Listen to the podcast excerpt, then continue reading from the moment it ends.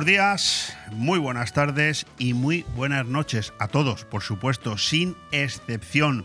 Viernes 27 de enero, ¿verdad? Eh, ¿Quién nos lo iba a contar, eh? 27 de enero. Bueno, gracias por estar ahí eh, a todos al otro lado de la radio, porque es lo que nos da a nosotros credibilidad, lo que nos permite eh, seguir haciendo lo que hacemos y entender que lo hacemos para que alguien lo escuche. Un servidor, Leopoldo Bernabeu, que vuelve a estar donde más le gusta. Ese soy yo, delante de un micrófono.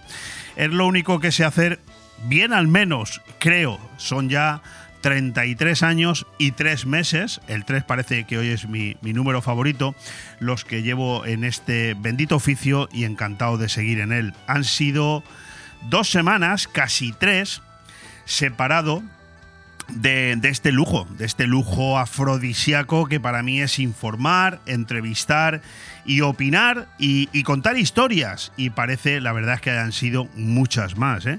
porque dependiendo de cómo lo viera, he estado con Autocaravana Vivir, recorriendo gran parte de Francia y algunos lugares del norte de España, pues eh, la vida en la autocaravana es muy intensa. El día parece que no termina nunca, pero luego cuando echas la vista atrás te das cuenta que en verdad han pasado dos semanas en un plis plas, en un abrir y cerrar de ojos vaya por delante, porque es lo que corresponde cuando se inicia un programa a las 12 y un minuto de la mañana, a las 9 y un minuto de la noche. Si nos escuchas en redifusión, vaya por delante, decía mi agradecimiento a todos mis compañeros de BOM Radio Venidor, en especial Alicia Cueto, Saz Planelles y Joan Cintas, que se han turnado para que nunca faltara nuestro aire fresco a su cita, pero también, por supuesto, a Ale Ronzani, Arabela Fondevila y Roberto Ezquerro por mantener bien alto el banderín de enganche de Bon Radio con la actualidad, con los oyentes y con los clientes, a los que déjame que haga un apartado especial, porque, oye, es que son los que mantienen nuestra independencia más absoluta y nuestra estabilidad empresarial. Ellos, ellos son ellos son eh, también a los que yo quiero agradecer su confianza en nuestros medios, eh, no solamente a través de Onda, sino en nuestra web, en nuestro periódico digital y en nuestras redes sociales que están creciendo como la espuma. Gracias a todos por mantener su confianza en nuestros medios para difundir sus mensajes y dejarnos a nosotros contribuir a posicionar sus marcas y productos en la mente vuestra, en la mente de nuestros oyentes.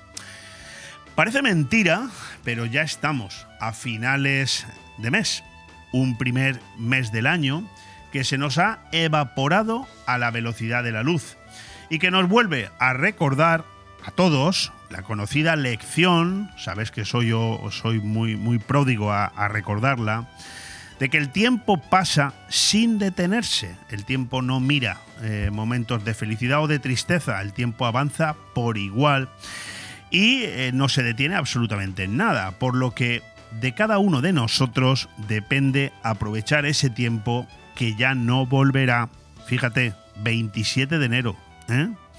Hace nada estábamos celebrando la llegada del 2023 y hoy tengo que anunciar que la próxima semana ya estaremos dando la bienvenida al mes al mes de febrero, al mes más corto del año, conocido también como el mes de los enamorados y de los carnavales, y que nosotros, por supuesto, aquí estaremos, aquí seguiremos para recibirlo como se merece.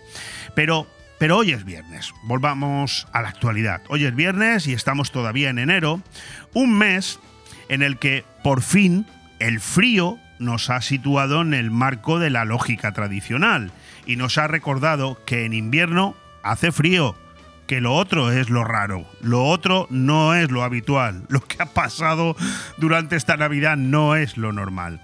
Un mes en el que también la información nos ha permitido a los que a esto nos dedicamos completar programas y comprobar que si hubiésemos dispuesto de más horas, mucho más, muchas más cosas habríamos podido contar. Estamos, sin lugar a dudas, en la era de la información y ahora el problema está en lo que descartamos, no en lo que contamos, en lo que descartamos, porque nunca eh, hay una cantidad de horas suficientes para contar todas las historias, dar todas las noticias que nos gustaría.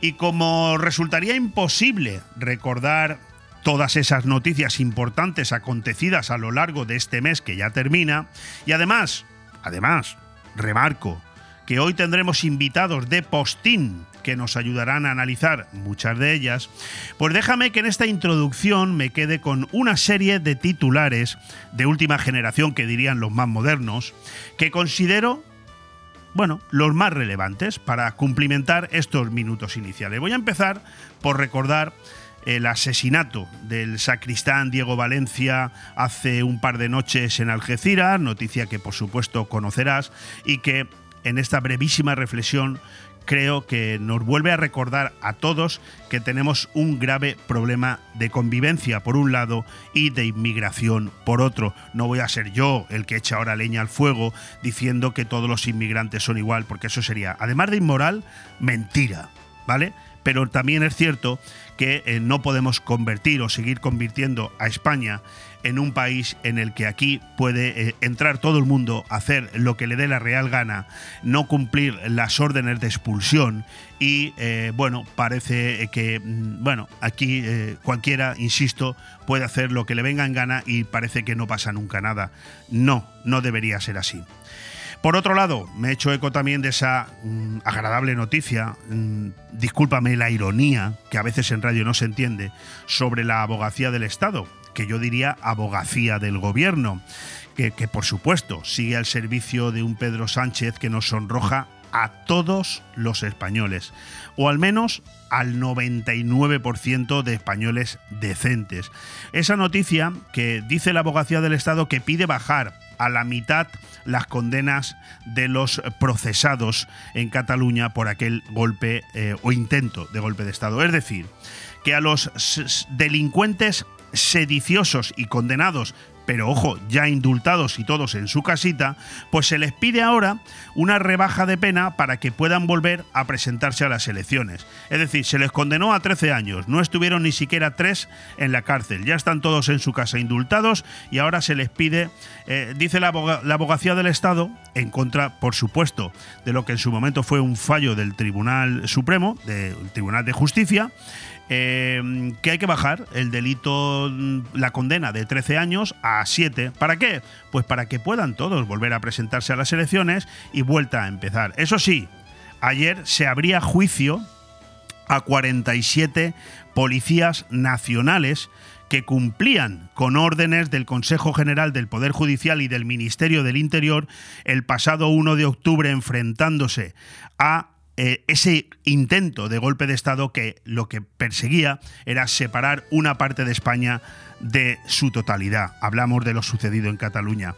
¿Es o no es el mundo al revés? La abogacía del Estado pidiendo que se rebaje las condenas a los eh, condenados por el proceso y 47 eh, policías nacionales que seguro que de buen gusto no estuvieron eh, cumpliendo con su obligación, que por supuesto su obligación la cumplen siempre, pero plato de buen gusto no sería estar el 1 de octubre del 17 en Cataluña, ¿verdad? Intentando que no se celebraran aquellas elecciones ilegales. Bueno, pues ahora, ojo, sentados en el, en el juzgado, ¿eh? para ver si se les condena por su actuación en aquellos lamentables días. Es un mundo al revés, es un mundo de locos.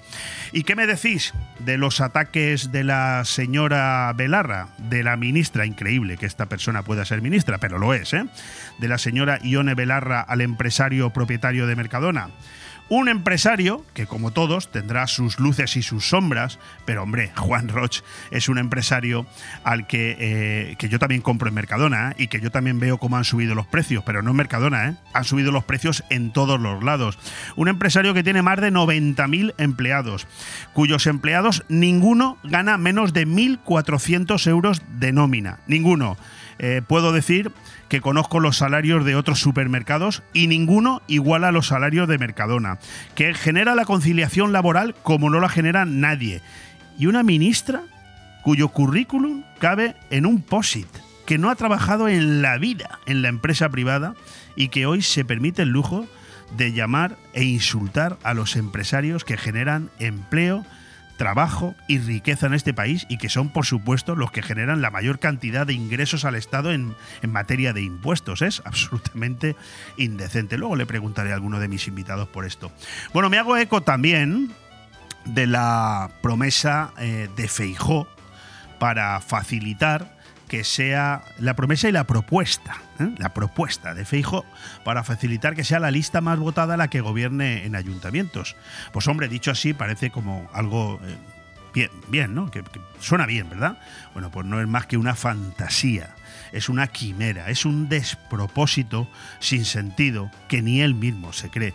¿A qué está jugando en este momento Núñez Feijó? Pues realmente no lo sé, pero si el resultado de una eh, ley electoral, de un sistema electoral que nunca corrigieron los dos grandes partidos cuando lo pudieron hacer durante muchas legislaturas, eh, ahora lo que no pueden es pretender eh, que esa, misma ley no se cumpla.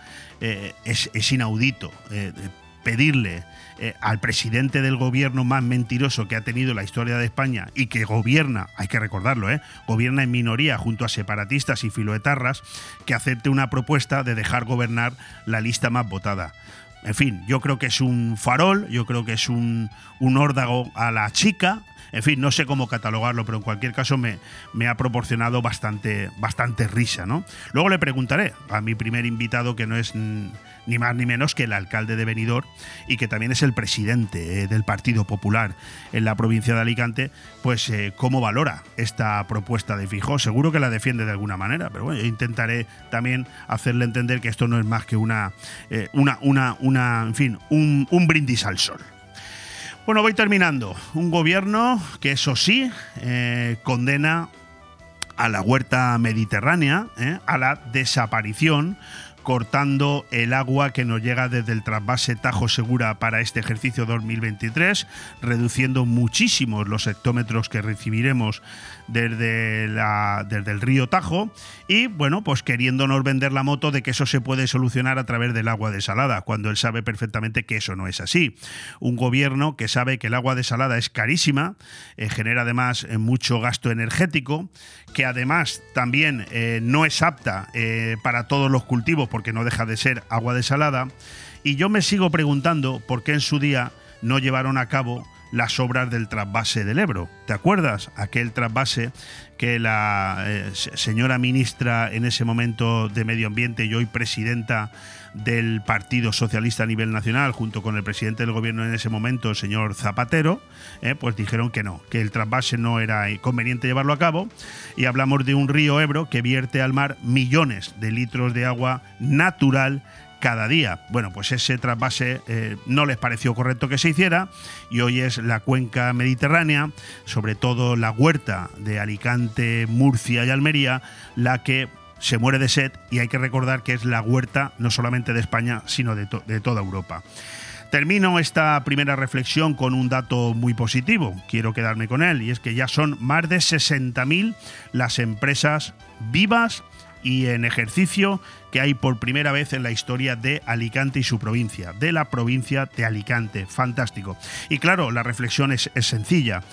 No hay más que fijarse de lo que somos capaces los empresarios privados cuando nos dejan en paz, cuando nos dejan trabajar. Imagínense ustedes si encima tuviéramos una clase política que se dedicara a hacer su trabajo y no a complicarnos la vida a todos con su incapacidad, con su incompetencia y con su maldad. Aire fresco en BOM Radio Benidorm. Todos los martes, miércoles y jueves de 12 a 2 de la tarde, Aire Fresco, el magazín de actualidad más completo de la comarca, con entrevistas, noticias, opinión y entretenimiento en un aire fresco más renovado, más personal y más cercano de la mano de Leopoldo Bernabeu. Recuerda, todos los martes, miércoles y jueves, desde las 12 del mediodía hasta las 2. También podrás escuchar Aire Fresco por las tardes en redifusión y los fines de semana un resumen con lo mejor del programa. BOM Radio Benidorm. Seguimos creciendo.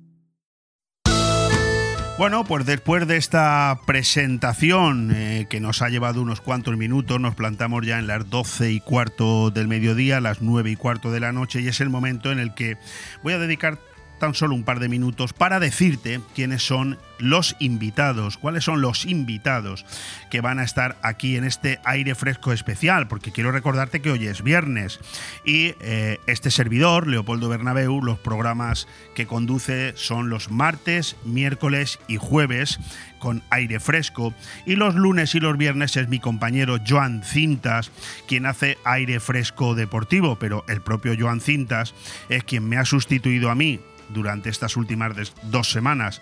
Los miércoles haciendo un eh, aire fresco deportivo especial y hoy soy yo el quien le sustituye a él porque él eh, está en, unas, en, unas, eh, en unos días de merecido descanso, esquiando eh, y yo rezando porque no se me rompa una pierna, porque la última vez que se me fue por ahí se me rompió el, tobillo, el 15 y esperemos que no le pase nada al bueno de Joan. Cuídate Joan, que el lunes te queremos aquí hablando de deporte, del cual nosotros ahora también si tenemos algún minuto hablaremos. Bueno, Dentro de cuatro minutos, si los cálculos no me fallan, tendremos con nosotros aquí a Tony Pérez, alcalde de Benidorm, y eh, presidente provincial del Partido Popular. Muchos son los temas que hablaremos con él, ya lo sabes, cada vez que tenemos oportunidad son muchas las cuestiones que tocamos. Luego continuaremos hablando con un invitado especial, con Vicente Orozco, lo tuvimos aquí el año pasado y lo volvemos a tener este año por la misma circunstancia, y es que hoy se dan, hoy dan inicio las cuartas jornadas gastronómicas Fogones de Cantabria que se celebran en el restaurante El Cantó del Palasiet, del cual él es el gerente, que se iniciaron ayer y que hoy pues queremos tenerlo un ratito con nosotros para que nos hable de, esos, eh, de esas degustaciones, de esos platos que durante tres días podrás saborear en este restaurante que además es protagonista habitual siempre en el programa Lugares y más que conduce nuestro compañero David Agüera y que precisamente podrás escucharlo a continuación de este eh, aire fresco especial de viernes.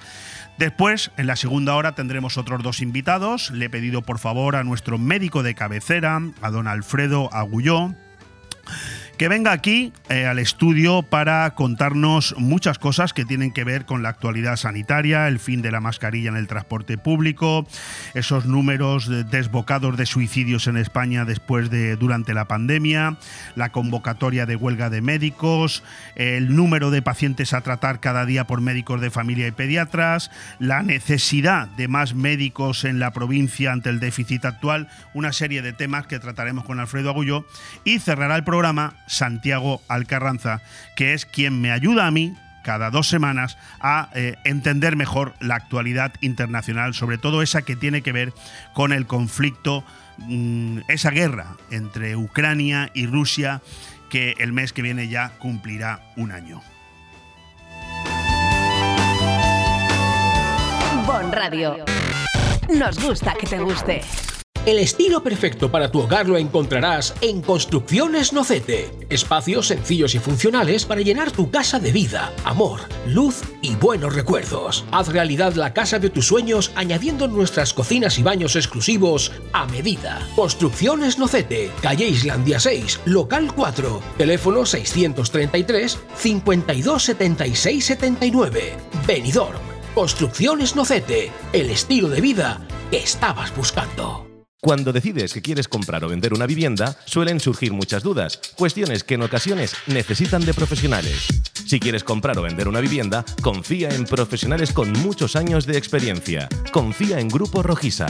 Con oficinas en Benidorm y Callosa, contacte con nosotros en el 672 20 26 36 o visita nuestro portal inmobiliario www.rojisa.com. Grupo Rojisa. Estamos para ayudarte. Eso que suenan son tus tripas, ¿verdad? Pues sí, tú. Tengo más hambre que el perro un ciego. ¿Y si pedimos unos bocatas? ¿Pero qué bocatas ni qué bocatos? Lo mejor para quitar el hambre es ir al mesón el segoviano. Mesón el Segoviano combate eficazmente la hora del almuerzo, la comida y la cena. Rabo de toro, cordero al horno, cochinillo a la segoviana, chuletón de buey, menú diario. Mesón el Segoviano, calle Ibiza 10, teléfono 633 197084, Benidorm. Acércate. Que te voy a contar un secreto. Si quieres disfrutar de la más cálida compañía y de música house en un ambiente único y relajante, te esperamos en el Club Secret, el bar de copas donde pasarás los momentos más agradables y con las habitaciones más lujosas a tu disposición con el mejor servicio. Club Secret. Estamos abiertos desde las 9 de la noche hasta las 7 de la mañana. Club Secret Bar de Copas, Avenida Europa 132, La Albir. Ven y guárdame el secreto. Restaurante Goa. Vive un concepto de gastronomía único, un lugar de luz, paz y buena energía que te hará experimentar un estilo de cocina con sabores de la tierra y el mar, además de descubrir un mundo de matices y tradición. Te ofrecemos el concepto de gastronomía fusión Nikkei mediterránea con una carta única en desayunos, comidas y cenas. Disfruta del tardeo y de la noche saboreando uno de nuestros cócteles y todo frente a la playa de Altea. Haz tu reserva en goarestaurante.com. ¿Echas de menos el mar? Disfruta del Mediterráneo en tu mesa con el vino blanco Marina Alta de Bodegas Bocopa. Marina Alta es ideal para acompañar tus aperitivos, arroces y pescados. Búscalo en tu establecimiento o restaurante más cercano. Abre un Marina Alta y descorcha la felicidad. Si añoras los productos de tu tierra, nosotros te los proporcionamos. Supermaxi Benidorm. El supermercado latino por excelencia, donde encontrarás en alimentación los productos que más te gustan. Supermaxi Benidorm. Zumos tropicales, agua de coco, dulce de leche, gominolas y mucho más. También realizamos fotocopias, escaneo de documentos, trámites administrativos y envío de dinero a tu país por Western Union, RIA y Small World. Supermaxi Benidorm. Calle Tomás Ortuño 68, abierto domingos y festivos. Hotel Meliá Benidorm, un paraíso tropical en la ciudad de los rascacielos. El Hotel Meliá Benidorm recoge la esencia dinámica y alegre de este destino de vacaciones por excelencia, creando un rincón tropical en plena Costa Blanca. Además del perfecto destino de vacaciones, es un excelente hotel de negocios, celebraciones y eventos. Ven a visitarnos y descubre nuestro exclusivo y selecto concepto de level lleno de comodidades. O déjate mimar por nuestras especialistas en nuestro Wellness Center con los más innovadores tratamientos de belleza y Hotel Meliá Benidorm. Bon Radio. Nos gusta que te guste. Bueno, nuestro plan era ahora a las 12 y 22 minutos de la mañana, las 9 y 22 minutos de la noche, continuar con esas secciones que siempre preparamos y que, bueno, yo creo que si me oyes de vez en cuando sabrás que mm, la mayoría de veces no me da tiempo a llevar a cabo, como son deportes, como es una editorial que hoy pensaba dedicar precisamente al caso de Mercadona, la falta de respeto de la eh, ministra Yone Belarra con el empresario Juan Roch y también eh, una serie de noticias destacadas. Pero tenemos ya con nosotros a nuestro primer invitado, que no solamente es el alcalde de Benidorm y por lo tanto la máxima autoridad local, sino que también es el presidente del Partido Popular en la provincia de Alicante y eso además desde que lo es nos da pie a tener muchos más temas que tocar con él.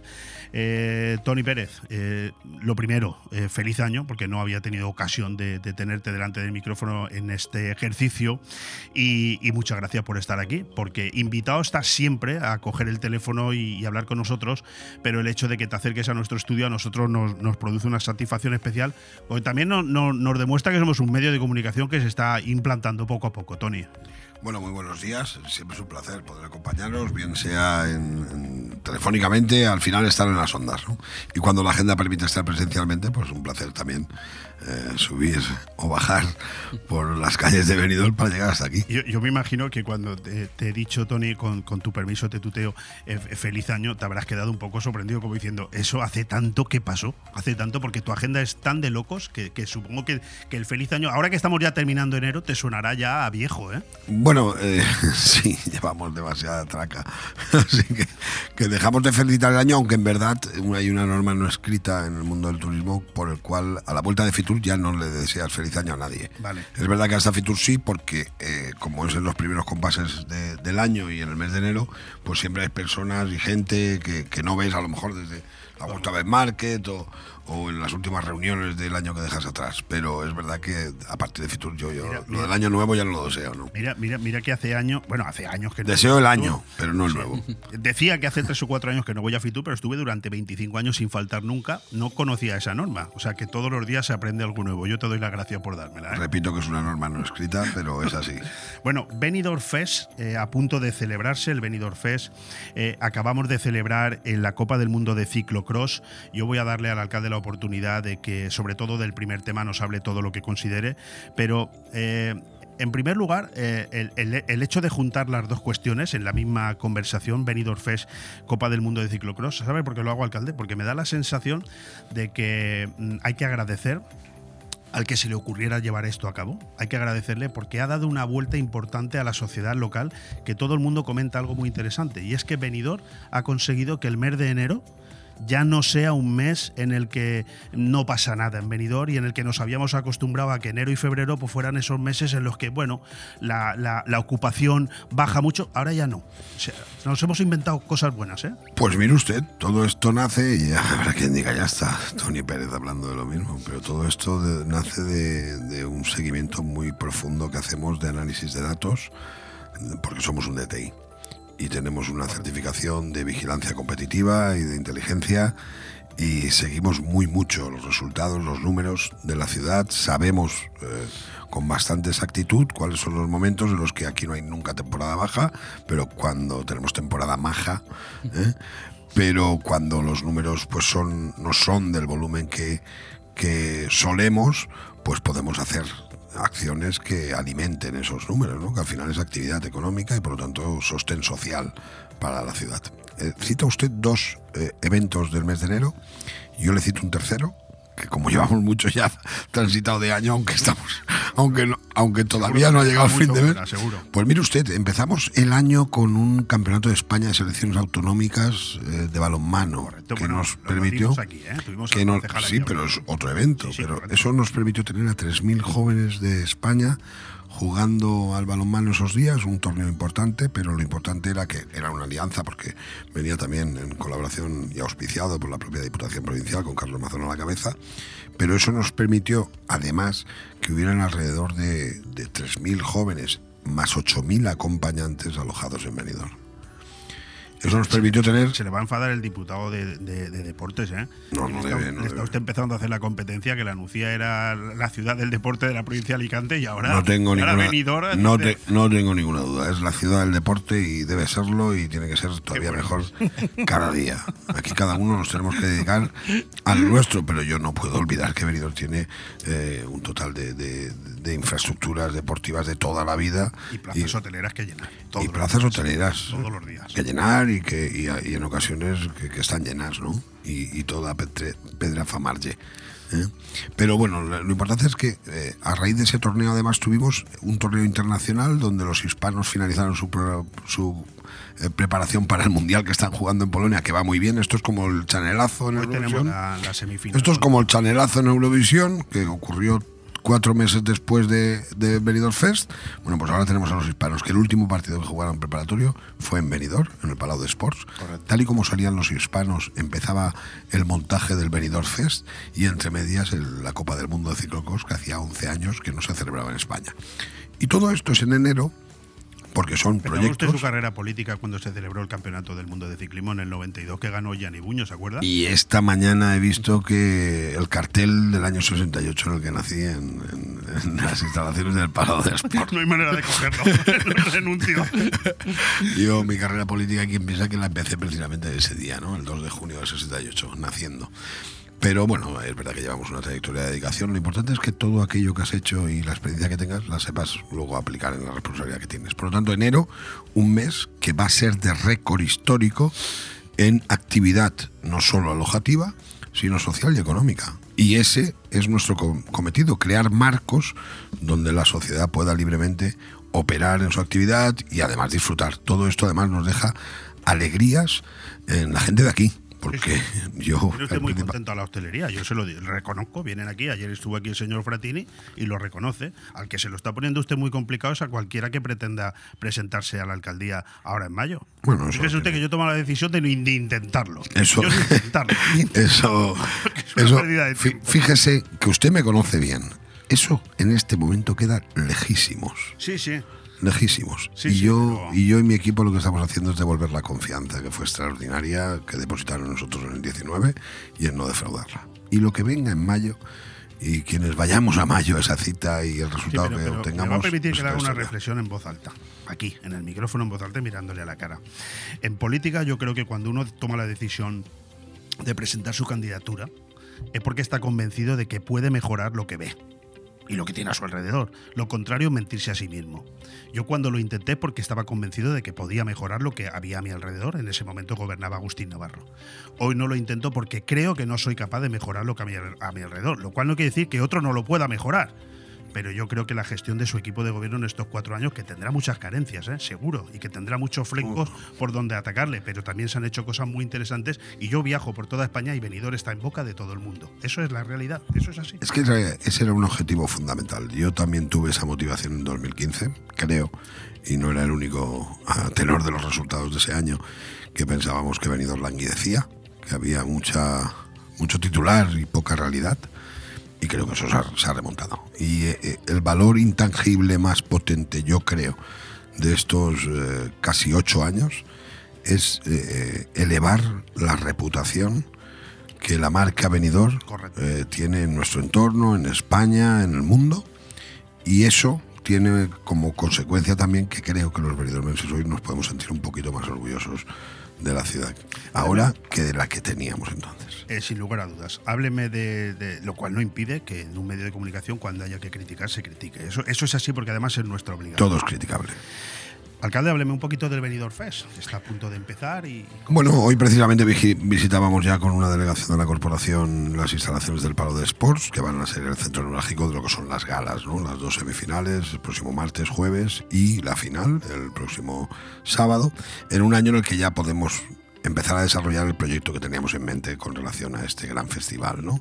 que tenga capilaridad también en la población. Por eso montamos eh, otra serie de eventos que van a tener también mucho recorrido dentro de la propia ciudad, para que aquellas personas que no puedan acudir al propio Palau eh, por cualquier circunstancia, pues puedan vivir que Benidorm está de fiesta, porque cuando en Benidorm es el Benidorm Fest, eh, parece una contrariedad.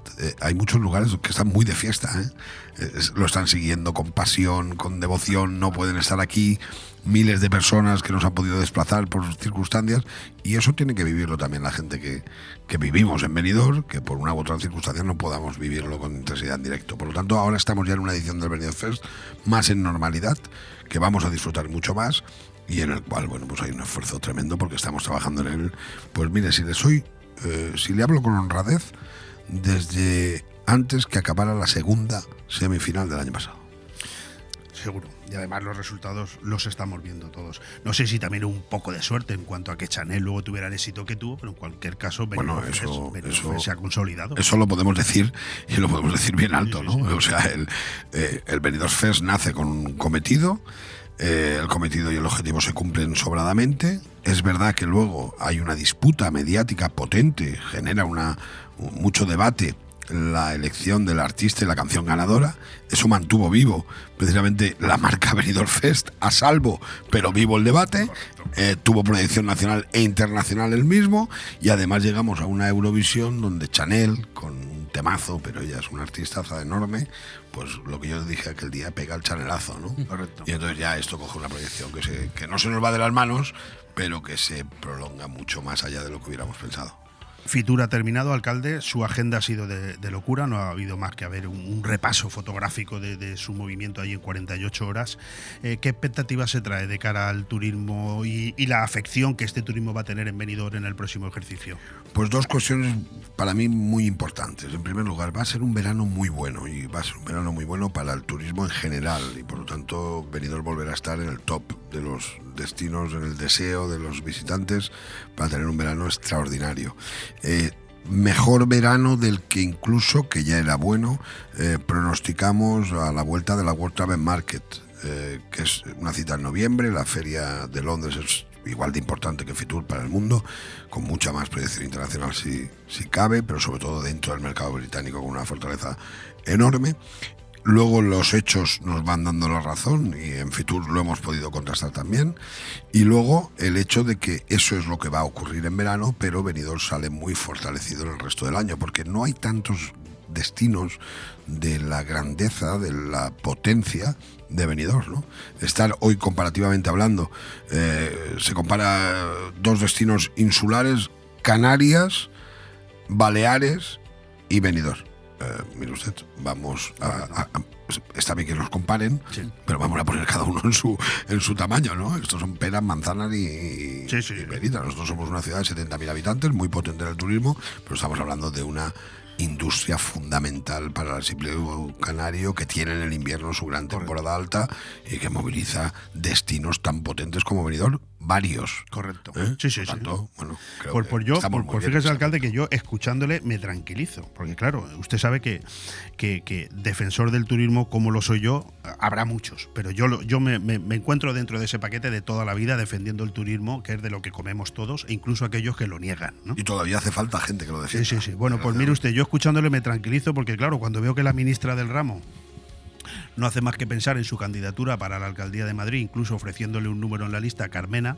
que fue alcaldesa en contra de sus propios intereses, de los del Partido Socialista, o escucho a la ministra Belarra, de la que depende el inserso, haciendo, no haciendo otra cosa más que insultar a empresarios, pues mire, yo le, me tranquilizo escuchándole porque me da la sensación de que igual no dependemos tanto de los políticos para que Benidorm triunfe. ¿eh?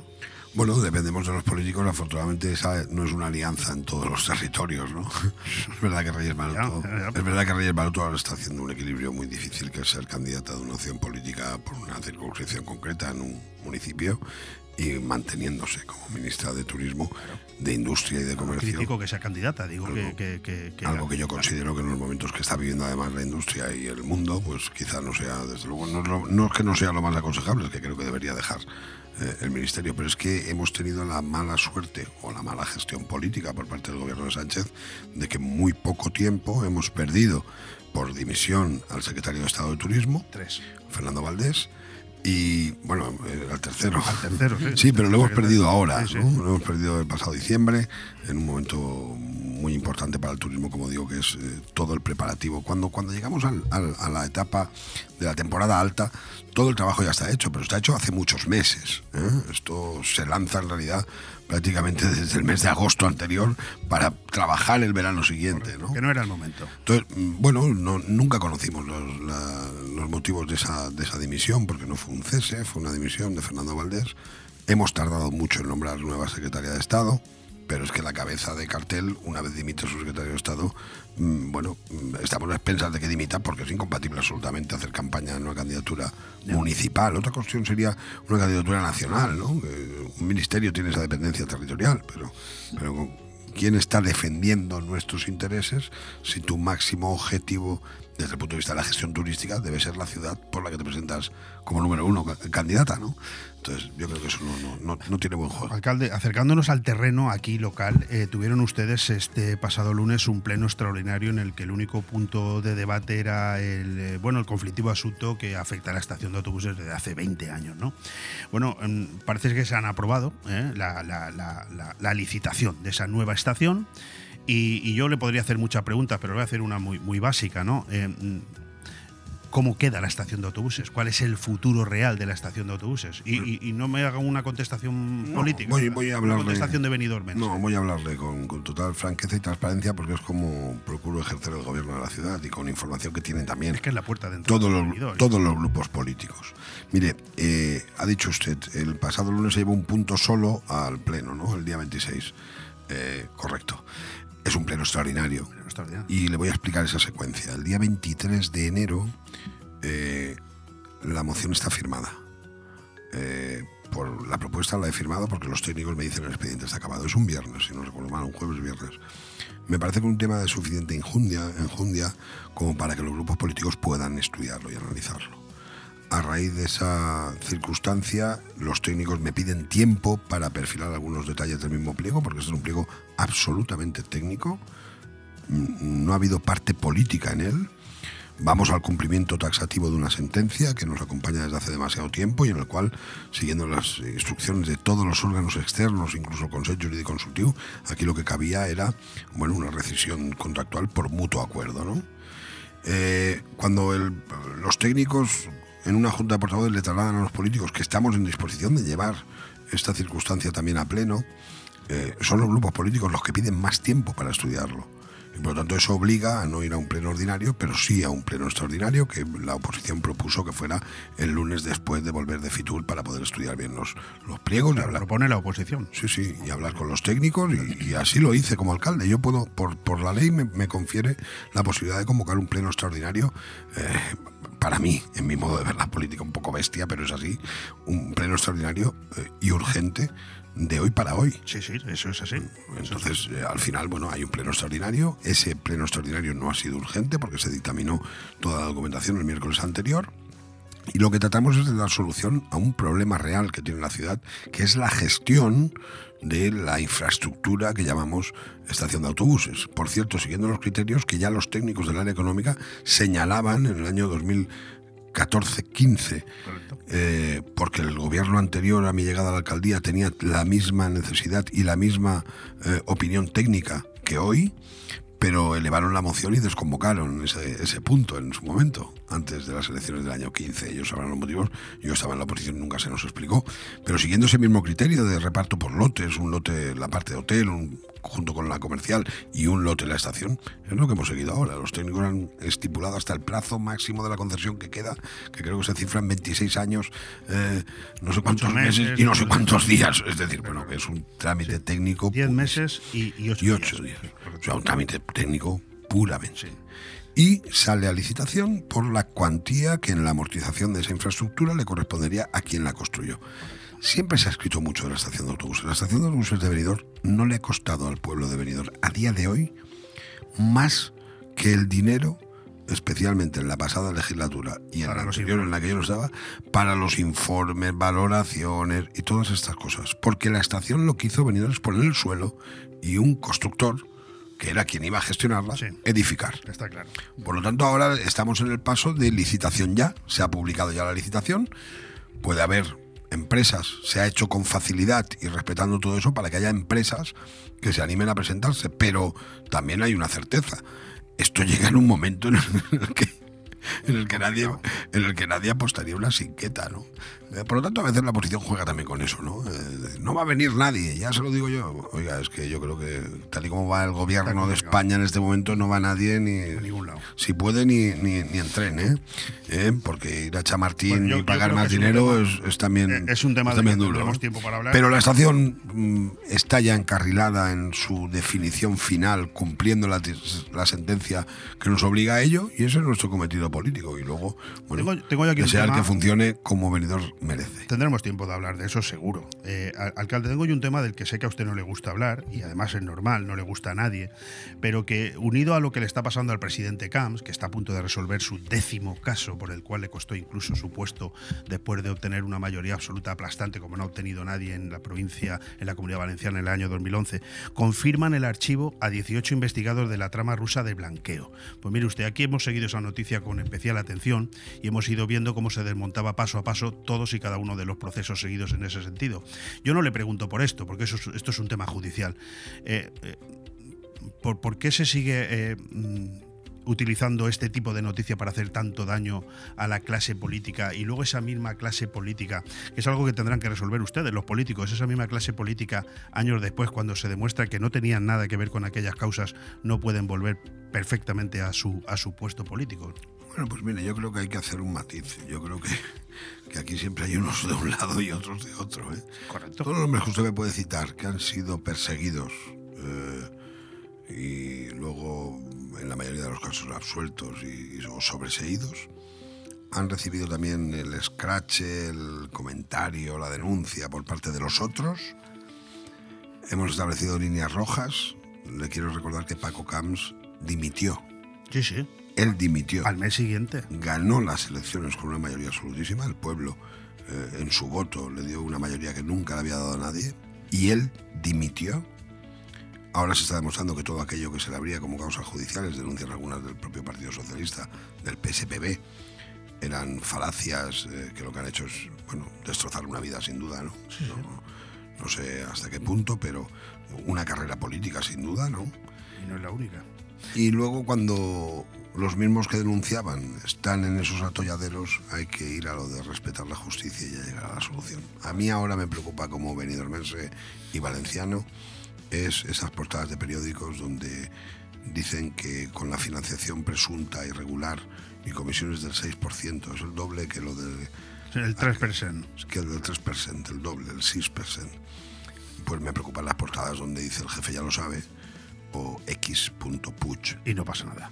Y aquí, y aquí, y aquí, y aquí, los socialistas de aquí, de Benidorm, Sí, sí, sí, que llamaban a socialistas de Valencia para hablar de este caso del que usted habla ahora, a dar ruedas de prensa del ayuntamiento, pues no les he escuchado decir ni mu. Ni mu. A lo mejor es que si Pues se sí, pagaron tiene- camisetas. tiene razón. A lo mejor es que si se pagaron camisetas, los socialistas que estaban entonces, que entonces todavía quedan algunos en la corporación, Cristina Coda, Rubén Martínez, Conrado Hernández, de los cuales no dudo su honorabilidad, pues a lo mejor resulta que tienen alguna camiseta de esas que pagamos entre todos, porque al tiempo que denunciaban las torres de Punta Gisera, que van a ser demolidas con un coste brutal para Van a ser demolidas.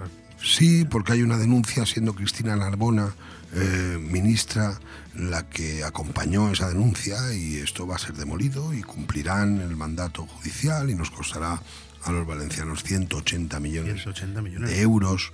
Sí, son 30 colegios.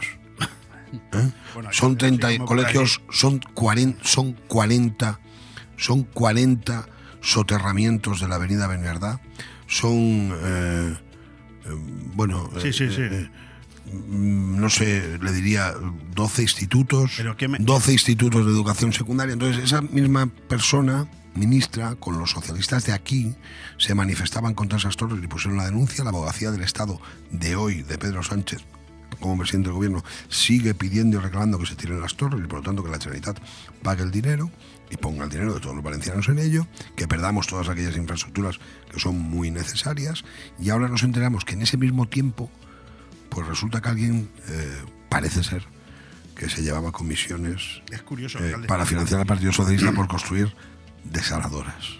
Sí, sí, no, es que me habla usted de dos cosas. Fíjate usted, Cristina Narbona y Abogacía del Estado. Me abre usted una cantidad de. O sea, la misma ministra que nos negó el trasvase del Ebro y que hoy nos venden desde el Estado que el recorte del trasvase Tajo Segura, que va a arruinar la huerta eh, alicantina, murciana y almeriense, nos lo vende diciéndonos Chimo Puig que él va a financiar con 10 céntimos el hectómetro cúbico de agua desalada. ¿Esa es la misma Cristina Narbona o es otra? Sí, creo que además es la Curioso, presidenta ¿no? del Partido Socialista Obrero. Español en toda España, ¿no? Bueno, pues es que recuerdo aquel momento. Estoy viendo ahora mismo a los socialistas de Benidorm con pancartas eh, para tirar las torres de Punta Gisera cuando Cristina Arbona visitaba instalaciones de agua.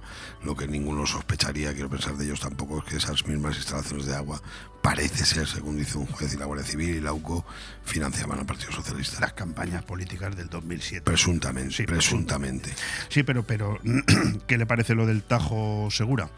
Pues una muestra más de animadversión, de, de- de- de no tener sensatez y de, y de además utilizar la semántica para confundirnos a todos. Tajo Segura ha sido recortado con el gobierno de Pedro Sánchez en el poco tiempo que lleva Pedro Sánchez, que no parezca una eternidad, en 22 ocasiones. Esta última decisión es lacerante y es la muerte del, trasvase de Tajo Segura. Y eso es la muerte, lo digo lo de la semántica porque hablan de sostenibilidad, ¿no? Eso es la muerte de 50 millones de árboles que conforman una buena parte de la huerta y de la despensa de Europa en las provincias de Alicante, de Murcia y de Almería, que en realidad llevan 40 años disfrutando de un trasvase Tajo Segura, que no hace daño a nadie, que lo que ha hecho esta tierra, además de recibir ese trasvase, ha sido invertir en tener la gestión de agua más excelente que se pueda tener. Es decir, nuestro dinero nos cuesta. En otras latitudes tienen mucha agua, la tiran, no la cuidan y ahora la restringen los políticos. Quiero decir, la gente no. Y todo ello sumado a que mientras tanto tenemos que aguantar que Chimo Puig, y hay que decirlo así, es que parece que las decisiones del gobierno de España, del Partido Socialista en mayoría, no son las decisiones del gobierno de la Generalitat Valenciana con mayoría del PSOE. Bueno, Pero Chimo Puig... Parecer no lo parecen, porque mientras el gobierno de España recorta el trasvase Tajo Segura, Chimo Puig intenta calmar a los regantes diciéndoles que les va a dar 10 céntimos por cada hectómetro cúbico. Mientras el gobierno de España, a través de su ministra Yone Belarra, insulta al empresario quizás uno de los empresarios más importantes de España, no solamente en capacidad de puestos de trabajo como es Juan Roch, el presidente Pucho y sale a defenderle. Es decir, que, le quiero decir que, que- aquí sí que hay un poco que- de contradicción. ¿eh? Bueno, eh, para lo que quieren. Yo, mire, yo creo que es postureo. Al final Juan Ros seguirá generando riqueza y empleo porque es un grandísimo empresario y porque ayuda a esta sociedad también con lo que aporta al bien común. ¿Y usted, y usted qué, qué- qué Y- siente y- cuando escucha esas declaraciones? Pues yo, yo, me- yo quiero Pues mire, yo- en su mire, yo- cuando usted está en su casa y escucha en la televisión a, mi- a la ministra Yone Belarra diciéndole eh, capitalista despiadado a un señor que genera 95.000 puestos de trabajo. Pues me parece tan, tan es que no hay calificativo. Sí, ¿no? sí, correcto. Pero me parece igual que una portada que sale estos días en el diario El Mundo, en el cual refleja eh, la promesa de Rivera a García Paje. ¿no? Eh, están vendiéndonos el Tajo Segura, el recorte del Tajo Segura, la reducción de los caudales, con decisiones técnicas y criterios técnicos, y le dice Rivera a Paje que al final va a salir lo que hemos hablado tú y yo. No te preocupes. Este es el criterio técnico de los responsables socialistas que piensan en los demás y que al final el bien común y la sostenibilidad y el socialismo. El socialismo es una cosa muy distinta, muy distinta de lo que piensan y ejecutan al menos los dirigentes socialistas actuales. Algo muy distinto. Alcalde, llevamos 30 minutos hablando y no tengo tiempo para más porque tengo más invitados y usted tendrá más agenda, pero me han quedado, pues como siempre, ya sabe usted cómo funcionan mis entrevistas, ¿no? Me han quedado aquí por hablarle del Consejo Vecinal, de la EDUSI, del año 22 en Benidorm, de la Navidad, del bono consumo, eh, pero bueno, yo le voy a invitar otra vez en breves días para que si usted tiene otra media horita, pues sigamos hablando de todo esto que concierne a la ciudadanía local, pero déjeme que termine con ese brindis al sol del señor Feijó, supongo que sin ninguna mala intención, de plantear que gobierne la lista más votada. Alcalde, eso no se lo cree ni él. Bueno, yo creo que si se lo cree, Tiene que hacer cuando... ustedes- El otro día escuché al señor eh, Samper, ¿eh? Samper, que ha vuelto Semper, a- Semper. Semper, perdón, en una entrevista con Federico Jiménez Los Santos, los esfuerzos que tenía que hacer para justificar esta medida. Bueno, hubiera, sido, hubiera sido más fácil eh, de explicar señalando que si el Partido Popular y el Partido Socialista o el Partido Socialista y el Partido Popular están de acuerdo en algo, tienen la mayoría suficiente para ¿Por qué no modificaron ustedes la ley electoral cuando tenían mayorías absolutas en España? Yo entiendo que el señor Rajoy, que era el que tenía esa capacidad en, Y última- Aznar, en el último y momento, Felipe y González. Aznar también antes, evidentemente. Bueno, son proyectos políticos que yo creo que están bien tirados sobre la mesa a tenor de lo que ha ocurrido. Yo creo que los escenarios son muy distintos en unos momentos u otros. Un señor que gobierna con secesionistas y con filoetarras va a hacerles a ustedes caso de que gobierne la lista más votada. Alcalde, por favor. No, pero yo me conformaría y cierro con aquello que no me ha preguntado, con que ese señor tuviera una mirilla para ver en Benidorm que somos capaces de afrontar una Navidad muy complicada, eh, generando un bono consumo universal para todos los empadronados mayores de 18 años, que además de servir de economía para los hogares de Benidorm, para todos los hogares de Benidorm, pues generan una gran inyección de riqueza en nuestros comercios y No, que se ha ido usted por los y comercios a y, to- visitarlos, y ¿eh? todo eso además y, to- iban, ¿eh? y todo eso además acabando obras muy importantes como las de la EDUSI que son un proyecto de Europa conseguido por Benidorm para Benidorm Pues yo sé que usted tiene muchas ganas de hablar de la EDUSI, porque además es un proyecto que lo merece, igual que tenemos que hablar de las obras de Benierda y que tenemos que hablar de ese pliego de condiciones que no llega nunca de la limpieza viaria, pero no será hoy. Si me lo permite usted, será en otra ocasión, porque el... como dice Mota no hoy no Sí, mañana mañana, pero es bueno que son- pues su, que no se contestan. a su disposición en el teléfono o presencialmente si la mañana lo permite Pues por eso hemos montado la radio cerca del ayuntamiento, para que no tenga usted excusa de venir hasta aquí dándose un paseo que de paso salud. más vengo andando y me saluda mucha gente salgo con tiempo porque afortunadamente recorrer las calles de mi pueblo todavía es un enorme placer a- siendo alcalde Pues muchísimas gracias, alcalde. Muchísimas gracias a ustedes y un saludo a todos los oyentes.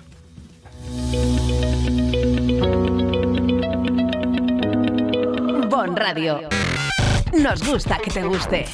Hola amigos, soy Albert Castillón y a partir de este septiembre estaremos juntos. Cada mañana y cada tarde, de 11 a 12 y de 8 a 9 en Boom Radio 4G Benidorm, con Castillón Confidencial.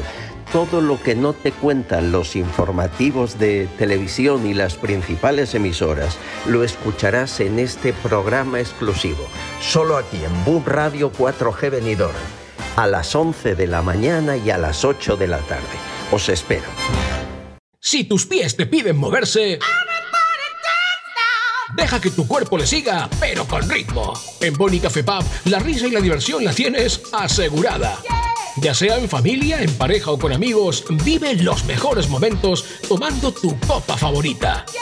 Nosotros ponemos la música y tú el mejor ambiente. Boni Café Pub, te esperamos todos los días en calle Lepanto 1, Benidorm. Descubre Finestrat. Entre las calles de su casco antiguo, descubre los rincones más bonitos de la Costa Blanca. Descubre un pueblo con encanto. En el Puig Campana, descubre senderos que aguardan tus pasos.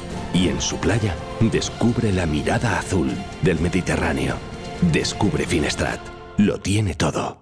¿Sabes cuál es la emisora más económica? ¿Cuál es la única que no ha subido precios? La que mejor combina precio de campaña con nivel de audiencia. BOM Radio Benidorm. Exactamente. Esa es la única que te da la mejor música y la información que necesitas. Vamos, la más entretenida. De ti depende que tu marca y productos sean más conocidos y de nosotros ayudar a que eso sea posible. Llámanos al 676-640151. BOM Radio Benidorm, el aire fresco que necesitas. Cuando necesitas llevar tu coche al taller, siempre te surgen dudas, pero eso es porque no conoces los talleres multimarca Eurorepar Pérez Pascual. Chapa, pintura, mecánica, profesionales con más de 50 años de experiencia. Somos referente en Benidorm y la Marina Baixa. Además, si reparas tu vehículo con nosotros, podrás disfrutar de un vehículo de cortesía sin coste. Pérez Pascual Eurorepar, tu taller de confianza. Visítanos en Avenida Alfonso Puchades número 25, Benidorm. Nirvana Asesores te consigue subvenciones. Somos especialistas en creación de cooperativas, desde dos personas con múltiples ventajas sociales y fiscales, además de importantes subvenciones. En Nirvana Asesores no solo te ayudamos a cumplir tus obligaciones legales, también te ayudamos a crear. Cree y crea con Nirvana Asesores. En calle Limones 8, en el centro de negocios Benidorm. También domiciliamos sociedades y alquilamos despachos con precios low cost. 629-556-020 o nirvanaasesores.com. Necesito hablar contigo. Tengo que contarte algo. Tenemos que hablar. Sea lo que sea, díselo en Restaurante Juan Abril, porque no hay otro sitio igual donde todo sabe y sienta mejor, como nuestros arroces, carnes y pescados frescos de la bahía. Restaurante Juan Abril, Paséis del Mediterráneo 14, Altea. Reservas al 96 584 37 22. Restaurante Juan Abril, la cocina española de siempre, donde todo te va a saber mucho mejor. Aire Fresco. Programa patrocinado por Hotel Meliá Benidorm, Fomento de Construcciones y Contratas, Exterior Plus y Actúa, Servicios y Medio Ambiente.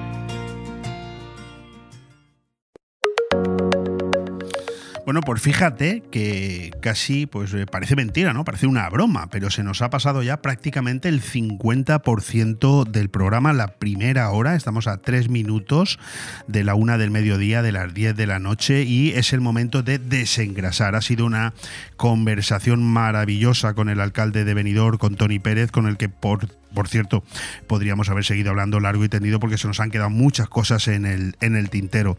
Pero es momento de desengrasar, insisto, es cerca de la una, también las 10 de la noche, dos buenos momentos para ir a comer o para ir a cenar.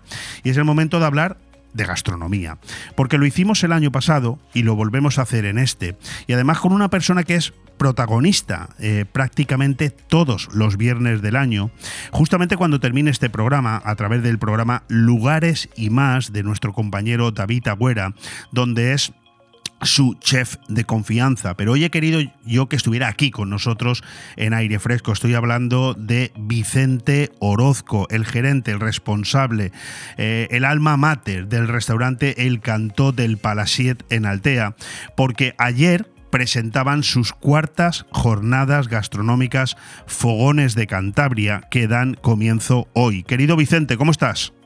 Hola, muy buenos días o muy buenas noches. Pues Muy- aquí estamos ya entre fogones. Fantástico. Oye, Vicente, eh, cuartas jornadas gastronómicas ya. Esto, esto empieza a consolidarse, ¿verdad? Sí, la verdad que este año hemos apostado aún más que, que cualquier otro año, como ya te he comentado alguna vez que otra, y estamos en, En cuartas jornadas Fogones de Cantabria, vamos a hacer las quintas jornadas el 11 de marzo de eh, cocina, bueno, Villa, Bla- Villa Blanca, Campiña Segoviana. Vamos a hacer una preparación de un año muy completo de jornadas gastronómicas para, para tanto dar a promocionar nuestra gastronomía a nuestro país, como que nuestro país eh, se desplace hasta Altea, diferentes comunidades y den a probar su, su gastronomía aquí. Oye, Vicente, ¿cuándo surgió la idea? Porque no deja de ser una idea muy curiosa, muy singular, muy apetecible también, pero en cualquier caso una idea mm, bonita, ¿no? La de trasladar Cantabria, los sabores de Cantabria, hasta la Villa Blanca, hasta Altea. ¿Cuándo y por qué surge esta idea de hacer estas jornadas gastronómicas en el restaurante El Canto del Palasiet? Bueno, eh, la idea ya te lo, lo- lo tienes que presuponer tú también, pero tienes que tener, lo tienes, tenemos un Yo me lo imagino, pero los oyentes tienen que saberlo. Claro, tienes, tenemos un amigo en común que su, su pueblo de nacimiento, su provincia de nacimiento es Cantabria, pero hace 20 años se trasladó a, a Benidorm, a, su segundo lugar de residencia, donde vive actualmente, nuestro amigo David Agüera. Y pues un- día con él, pues haciendo, hablando de cosas eh, de, gastronomía, de diferentes eventos y actividades que habíamos hecho, pues eh, nos surgió esa actividad de, de hacer este cocina, cocina alicantina, yo desplazarme allí y hacer fogones de Cantabria, que de Cantabria pues viniesen diferentes o restaurantes o diferentes jornadas en que pudieran degustar platos de ahí arriba. Es decir, que la culpa de todo esto, entre comillas, con cariño y subrayado, es del amigo David Agüera. En las, en las jornadas de Cantabria es- el amigo David Agüera. Bueno, a veces la- no sé si si amigo o enemigo, porque según como lo Sí, pilles sí, el sí, día- sí, sí, sí. Bueno, en cualquier caso, buena persona y así quedamos bien todos. Exactamente. y un buen, y un buen un profesional eh, eh, número uno del, del periodismo con un programa Lugares y más que a mí me encanta y que le da mucho caché también a esta emisora Bomb Radio todos los viernes de 2 a 3 de la tarde y de 11 a 12 de la noche, que me imagino, no sé si tú nos puedes hacer un poco de spoiler, adelantarnos algo, pero me imagino que el programa que escucharemos dentro de una hora también hablará de ti y de estas jornadas, ¿no?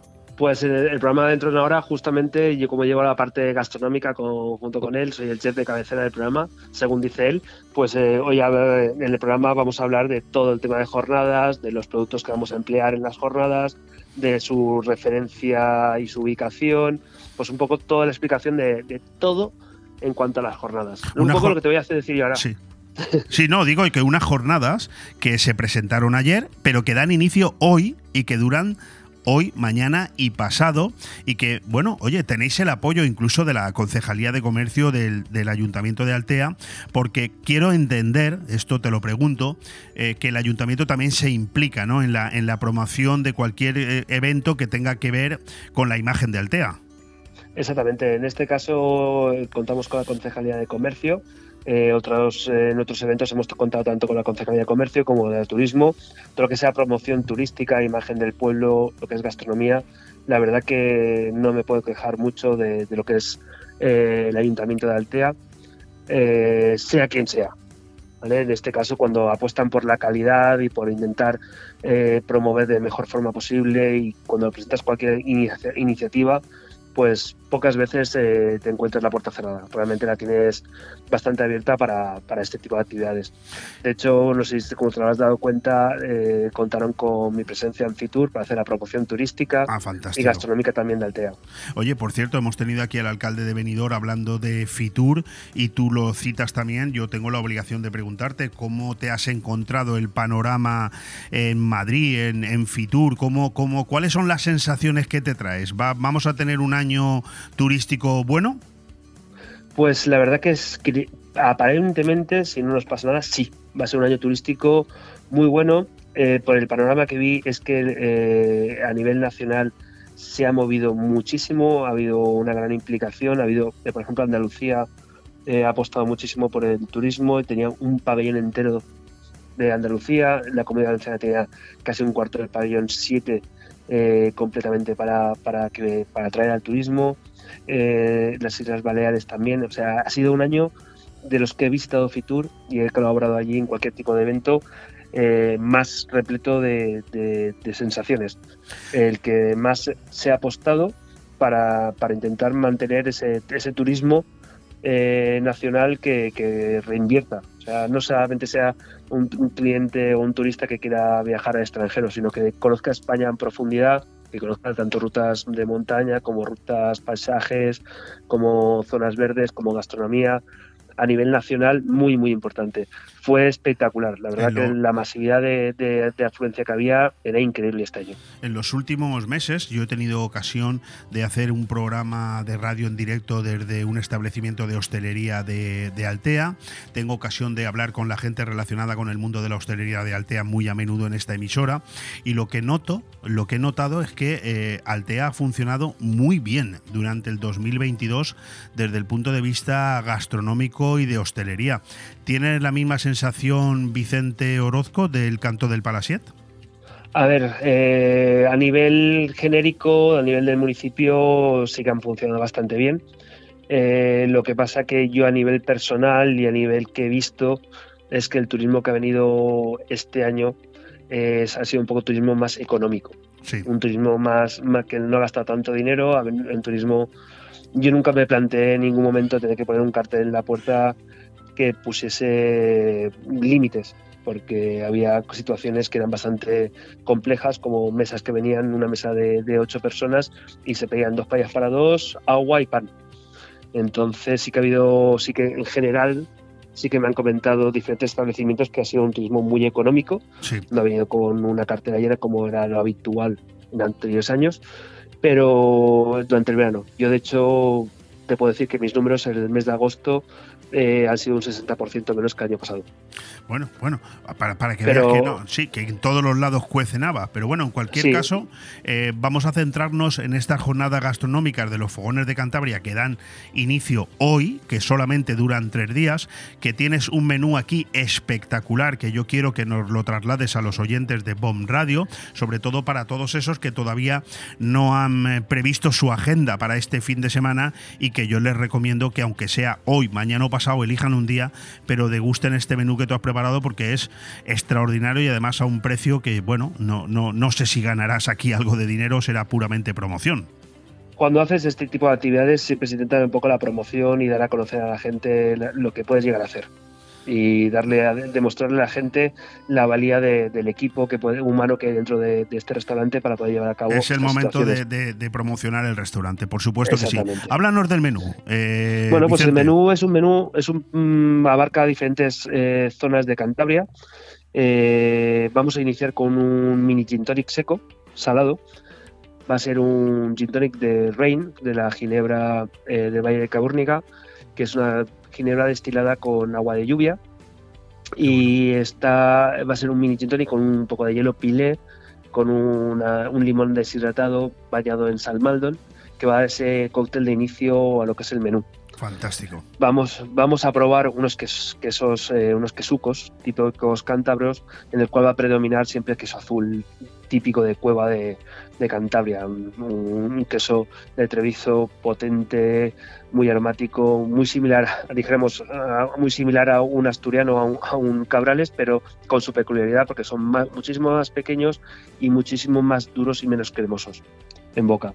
Luego vamos a tener el pastel de cabracho y pescados de Cantábrico, en el cual eh, he utilizado el 80% del pescado es cabracho y le he puesto un 20% de rape y merluza para darle ese toque más marinero que no sea solamente cabracho, o sea, lo que es la gallineta.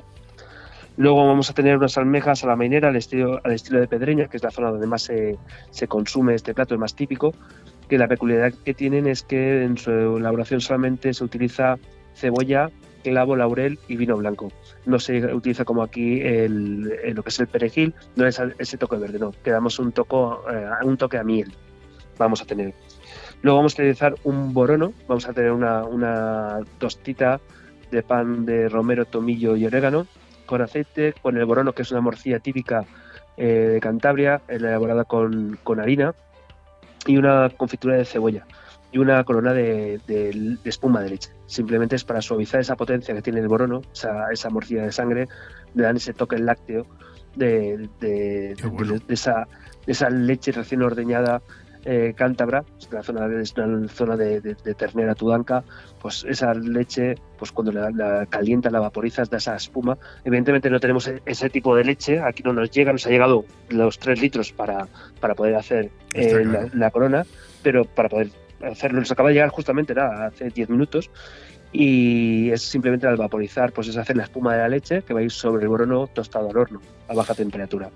Bueno, bueno. Luego vamos pero a tener- todo esto además es que no es opcional, es decir, que todo esto entra dentro del menú. Exactamente, todo esto es la degustación. O sea, es el Vale, menú vale, de degustación. Luego, Sigue, sigue. luego vamos a tener unas alubias blancas con venado. Eh, pusimos ya hace dos días que tenemos el venado eh, en adobo para pues carne, es una carne dura de caza, que la tenemos en adobo con, con cebolla, la tenemos con zanahoria, con vino tinto y con diferentes especias y tomillo para estofarla y unirla junto con las alubias blancas típicas cántabras para hacer unas alubias con venado. Ese es un plato, dijéramos, peligroso porque es el plato que Sí, más sí, sí. contundencia, entre comillas, va a tener porque es el plato que la gente, cuando empieza a probar a cuchara, es lo que más fácil entra, pero lo que más va a hinchar. Claro, no, lo estoy viendo aquí en el cartel vuestro promocional, es espectacular, vamos. Luego vamos a tener, como no, una degustación, una degustación. Quien quiera repetir va a poder repetir todo lo que quiera, de costilla de ternera tudanca a baja temperatura sobre una corona de, de patata que la estamos elaborando con mantequilla fundida para que tenga ese toque todo de ternera y con un- una reducción de sidra cántabra. En Cantabria no solamente se hacen albariños, también se hacen sidras eh, de muy buena calidad, pues hemos hecho una reducción de sidra la cual va a acompañar un poquito es- esa costilla de ternera tudanca. Y luego para finalizar vamos a hacer una corbata donquera desde la zona típica de Cantabria donde eh, se elaboran los hojaldres. La corbata es como dejamos un lazo con un glaseado típico de allí, una bolita de chocolate para, para que ese, ese hojaldre no que nos quede tan seco, que quede más acompañado y para que la gente, si no ha bebido bastante, coja un poco de alegría, una espumita de, de crema de orujo para que acompañe esa corbatita y ese heladito. Bueno, eh, Y eh, ayer, sí, sí, dime, dime, y perdona. Sí, ayer en la rueda de prensa, porque lo tenía, tengo que tener siempre sorpresas con David, igual que siempre él colabora conmigo y, y me pega puntadillas, pues habría que tener alguna, alguna sorpresita, pues ya le, le avancé la rueda de prensa que también lo más típico cántabro para los postres, que es la quesada, pues para el café vamos a tener un- para una degustación de quesada que también he elaborado. Y todo esto regado con una cantidad de vinos de bodega importante, ¿no? Exactamente, tenemos un pago, un vino blanco de Viñamar, de pago eh, Casa Blanco, es un, un vino de la costa de Cantabria, un albariño espectacular, muy, muy agradable en boca y va a maridar muy bien con los platos de los entrantes. Y luego vamos a Lucia Roble, también de, de Bodegas Cayo, que nos va de la zona de, Potes, que nos va a dar un, aroma a lo que es la, la zona de más de altura de, Cantabria. Hay que trasladarse, vamos a intentar trasladarnos. Esta mañana estaba hablando con los de, con los de la bodega y me decían, aquí es que está nevando, aquí hay un frío, vamos, en Potes ahora mismo está, mm, pues vamos a intentar sacar esa humedad, ese, ese frío, ese, ese- esa uva nos va a transmitir ese aroma de Potes a la mesa. Bueno, pues yo no tengo tiempo para más, pero sí para deciros a los oyentes de Bon Radio que todo este menú que acaba de describir con todo su repertorio el bueno de Vicente Orozco, eh, seguramente algunos habéis llegado a la conclusión, escuchando de que estamos hablando de un menú, pues que esto no puede bajar de ninguna manera de 60 a 70 euros por comensal, ¿verdad? Porque es lo normal. O sea, con todo lo que ha dicho, yo no, eh, no me explico. Bueno, el menú son 45 euros. Es decir, yo, yo creo que eh, vale muchísimo la pena no dejar pasar esta oportunidad, estas jornadas gastronómicas de los fogones de Cantabria, que se celebran este fin de semana, solo este fin de semana, en el restaurante El Cantó del Palasiet de Altea. Eh, ¿De qué manera puede la gente reservar su sitio? Pues pueden reservar a través de redes sociales, de Instagram o de Google, o pueden reservar al teléfono al 96-584-1532. Eh, les tenemos para atenderles. Hoy sí que te dejo el avanzado de que mediodía ya tenemos completo, no tenemos más espacio. Y para mañana y para el domingo aún nos queda un poco de espacio. 965841532. Restaurante El Cantó del Palasiet. Vicente Orozco, enhorabuena por la iniciativa y muchísimas gracias por contárnoslo. Muchísimas gracias. Un abrazo. Muchas gracias. Un abrazo.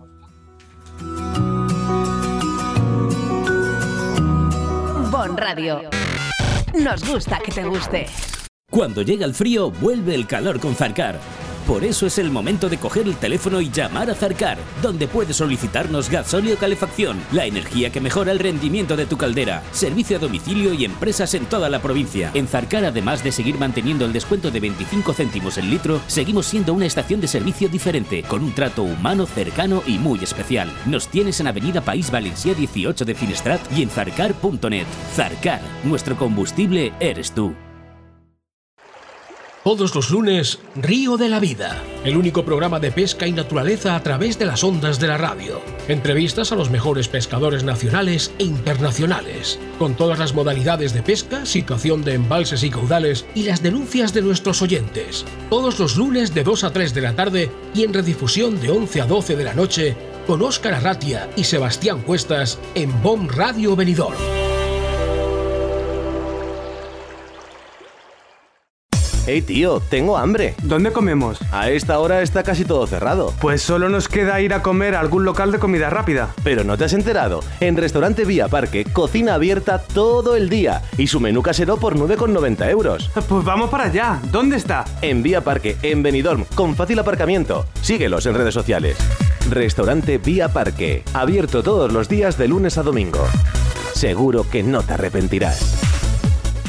¿Eres de los que disfrutan de la comida? En Restaurante Le Plum combinamos placer y conocimientos. Cada mes un menú diferente lleno de sabor o crea tú la mejor combinación con nuestra espectacular carta. Entrantes fríos y calientes, pasta, risotos, suculentas carnes, pescado fresco. Restaurante La Plum pone el marco, los sabores y un ambiente muy especial. Estamos en carretera Altea La Nucía, kilómetro 5, en el 616-884468 y en www.restaurantelaplume.com. Hola Juan, ¿has pasado ya por las nuevas instalaciones de Copy Plus Altea? Te recomiendo que vayas porque vas a alucinar. Además están muy cerquita de aquí, en Carrer La Mar 127, Nacional 332, kilómetro 157, justo enfrente de la estación de tren de Altea y al lado del cuartel de la Guardia Civil. Pues todavía no he podido, pero tengo que ir ya para preparar unos regalos de impresión. Pues mantienen los correos y los teléfonos que tenían antes. Mira, apunta 965998646. En Copy Plus Altea queremos impresionarte. ¿Te gusta llegar a tiempo a tu destino? ¿Volver a casa tan cómodo y seguro como si fueras tú mismo el que conduces? Radio Taxi Benidorm. El mejor servicio a tu entera disposición. Descárgate nuestra aplicación Pide Taxi para el móvil y solicita un taxi de la manera más fácil. Visita nuestra web radiotaxibenidorm.com. Radio Taxi Benidorm 96 586 26 26. Aire Fresco. Programa patrocinado por Hotel Meliá Benidorm, Fomento de Construcciones y Contratas, Exterior Plus y Actúa, Servicios y Medio Ambiente.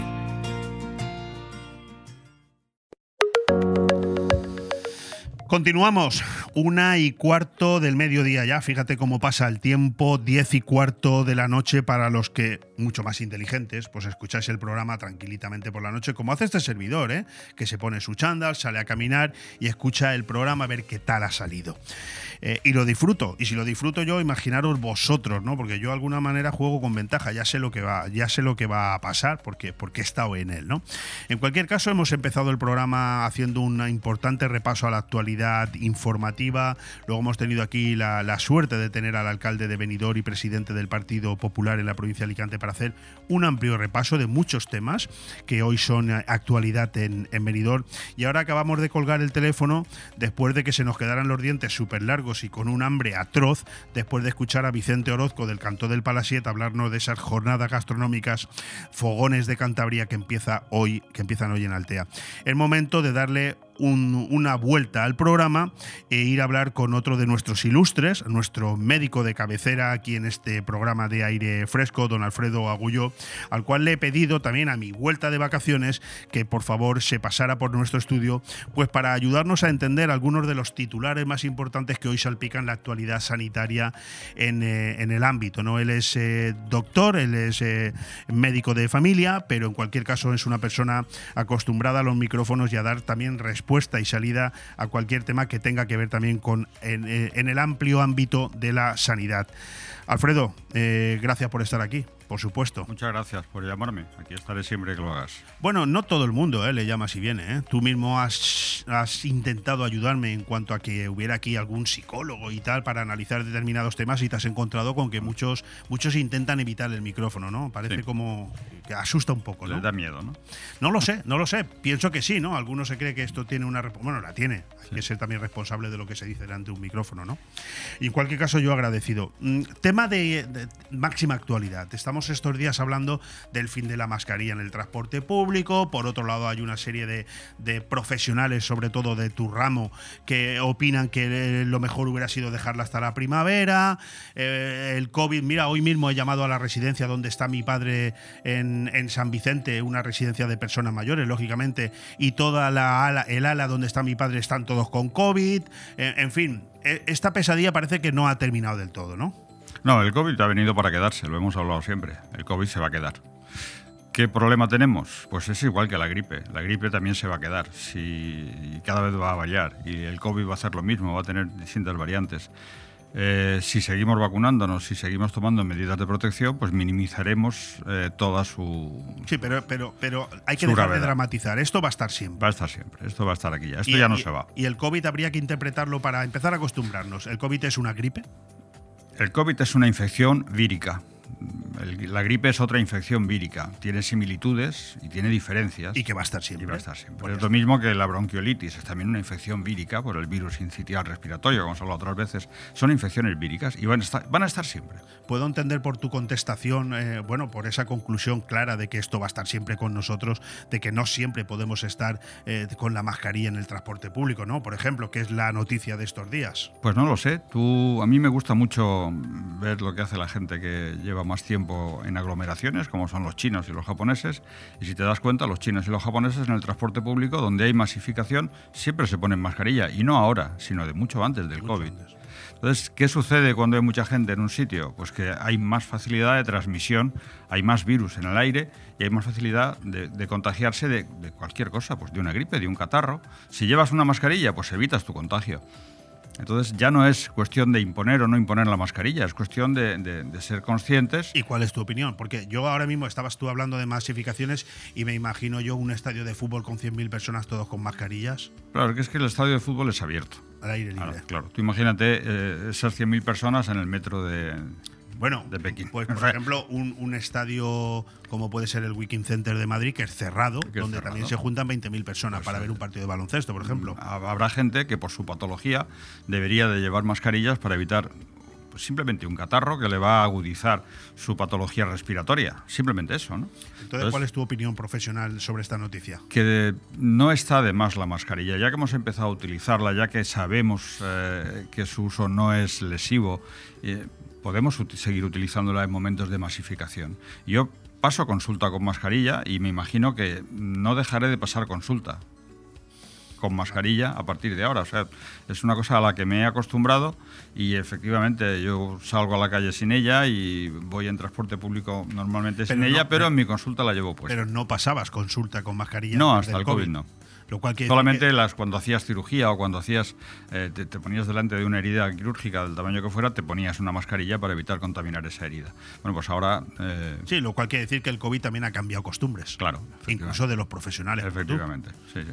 Bueno, bueno, pues eh, eh, quiero quedarme con el dato de que entonces lo que hay que hacer es desdramatizar. Sí, totalmente, decir, totalmente. No hay que obligar a nadie, pero tu recomendación como profesional de la medicina es Utilizar la mascarilla cuando haya muchísima, muchísima aglomeración de gente y posibilidad de contagiarse de cualquier enfermedad que se transmita por vía aérea. Perfecto, sí, sobre todo desdramatizar. Yo, yo me quiero quedar con eso. Es decir, no, no hacer un mundo de todo. Oye, eh, eh, la otra vez que estuviste aquí, Alfredo, tuvimos ocasión de, de comprobar datos que eran verdaderamente espeluznantes en el, en el ámbito de, la, de las muertes por suicidio. Sé que no es tu especialidad, pero bueno, al fin y al cabo tú eres médico, eres una persona también que de, que de esto eh, lees y entiendes como yo. Pero fíjate que la pandemia ha desbocado las muertes por suicidio en España, llegando a superar las 4.000, eh, los 4.000 suicidios. Que de esto antes no se hablaba en medio. Yo nunca he estado de acuerdo. Yo creo que de esto precisamente lo que hay que hacer es hablar, ¿no? Pero más de 4.000 muertes en el año, creo que 20 o 21, los datos que tenemos, y en el 22, en los primeros seis meses del 22, incluso superan a los datos del 21 que ya sobrepasaban las, los 4.000 suicidios en, en- en un año. ¿eh? No sé, a mí habla- me parece una locura. ¿eh? de más de 10 suicidios al día. Sí, sí, 12. Do- 12, casi 12. Bueno, ¿cuál es tu opinión? Pues mi opinión es eh, que hay que socializar más, pero no a través de redes, sino socializar más a través del contacto directo y evitaremos... eh, esto es cuestión más de psicólogo que mía, ¿no? Pero por lo que dicen ellos mismos, el hecho de estar sumidos en redes sociales, el hecho de las... las eh, cuando hemos estado encerrados sin poder salir, que nos basábamos en eso, en estar en redes sociales, en televisión, en eh, Twitter, en Facebook, en Hemos etcétera, etcétera, etcétera, social, etcétera, sí. etcétera. Bueno, eso nos aísla totalmente y si tenemos alguna sensación de disconfort la vamos a aumentar mucho más y no vamos a compartirla realmente. Es, la- las redes sociales son muy frías, lo hablábamos la otra vez, son muy duras, son muy directas, pueden interpretarse de muchas maneras porque realmente no hay una, una frase escrita no es una frase que tenga entonación ni, ni sentimientos por muchos emoticones que le, pon- emoticonos que le- pongas. Son frases frías que pueden interpretarse de una manera o de otra. ¿eh? El, el- el bullying de, de redes sociales es mucho mayor que el bullying directo. Bueno, yo desde luego tengo muchísimo respeto por este tipo de noticias y considero que banalizar sobre ellas ni de broma. Eh, yo soy muy bromista delante del micrófono, pero cuando hablamos de este tipo de cosas creo que debo de ahorrármelo. Un estudio revela el aumento de los fallecimientos desde el 2018 y un repunte notable durante la emergencia sanitaria. El incremento más importante de un 25% se produjo entre la población inmigrante. Bueno, no, no tengo los datos en profundidad como para analizar este tipo de, de- noticias, pero sí que en cualquier caso creo que deben de empezar a, hablarse de ellas y además de manera extendida. Eso sí que estoy totalmente convencido de que esconder este tipo de noticias, las noticias que tienen que ver con el suicidio, esconderlas, yo creo, estamos hablando de más de 4.000 muertes al año, es decir, que esto supera, no sé si cualquier enfermedad eh, en, en términos globales, ¿no? Pero por supuesto accidentes de tráfico seguro. Creo que se han puesto en marcha teléfonos del suicidio ya en muchas comunidades autónomas. Y lo que pasa es lo de siempre. Estamos, y eso, me imagino que esto va, va- va a entroncar con la, la siguiente, la siguiente, lo siguiente que vamos a hablar, que es el déficit, la carencia de personal que pueda asistir. Correcto, sí. Entonces, eh, ¿qué gente puede dar ayuda a, a una persona que tiene ideas de autolisis, que es como denominamos en medicina a la gente que se lesiona para intentar suicidarse? Pues tienen que ser psicólogos. El médico de primaria puede hacer un primer acercamiento, pero la salud mental queda en manos de psiquiatras y psicólogos y es Sí, creo que España tenía el parámetro de psicólogo más bajo de toda Europa, con eh, no sé si era uno por cada 100.000 o algo así. No lo sé. Yo creo que en la comunidad valenciana, creo que en la Marina Baja hay dos psicólogos en la seguridad social para atender a toda la Marina Baja, creo. ¿eh? O sea, Bueno, pues en la Marina Baja hay más de 200.000 censados, por lo tanto los números salen. sí, aunque fueran tres, o sea, son muy pocos. Una barbaridad. Bueno, precisamente eh, como tú anunciabas, ¿no? Hay otra serie de cuestiones también que afectan al ámbito sanitario que yo me he querido hacer eco de este tipo de titulares. La convocatoria de huelga de médicos se mantiene por la falta de acuerdo con sanidad. No sé si estás al corriente de esta noticia y a qué se refiere. Sí, estoy recibiendo continuamente comunicados porque tengo un amigo que es enlace sindical y más o menos me mantiene al corriente. Estamos en la misma situación que está toda España. O sea, las consultas médicas están saturadas, cada vez existe más, eh, más demanda, cada vez existen menos profesionales. Tenemos otro problema más y es que nuestros profesionales, mm, los que hemos formado aquí y en los que hemos invertido una cantidad de dinero enorme, se han ido y se están yendo porque los sueldos de esta zona, de esta zona no, de España, eh, a estos niveles son son, eh, es casi, son muy escasos, entonces eh, incluso la valoración médica es muy escasa, entonces mm, necesitamos médicos, necesitamos médicos, necesitamos que nuestros médicos que hemos formado aquí, que se han formado aquí, no se vayan fuera, que se queden aquí. Tenemos que incentivar que se queden aquí. El otro día creo que hubo una, eh, un examen ¿no? global para, la, para que nuevos MIR se pusieran en marcha. No sé si hace unos días o hace Sí, un par de hace semanas. unos días fue la prueba MIR, La donde prueba se- la- los que han terminado la carrera de medicina se presentan para sacar un número, una numeración, compiten entre ellos para ver qué plaza pueden sacar, qué especialidad pueden hacer y dónde la pueden hacer. Y van a estar, pues, eh, desde cuatro, que es la especialidad más corta, hasta seis años preparándose para tener un título de especialista. Bueno, pues este, yo te puedo decir algo No, no, en, en se, ese se acaba sentido. este tema, se acaba este tema a, a colación de que em, se manifiesta, tú lo acabas de hacer, de que faltan médicos. Mira, eh, eh, un MIR de primer año gana 900 euros al mes, aparte guardias. Guardias pueden hacer máximo 5 guardias al mes, es decir, se pueden poner en 1.200, 1.300 euros. Un residente de primer año en Alemania gana 4.000 euros al mes. Un residente de segundo año en Alemania, pues pongo Alemania porque tengo conocimiento de, Sí, de sí, sí. gente de allí, gana más que un jefe de servicio aquí.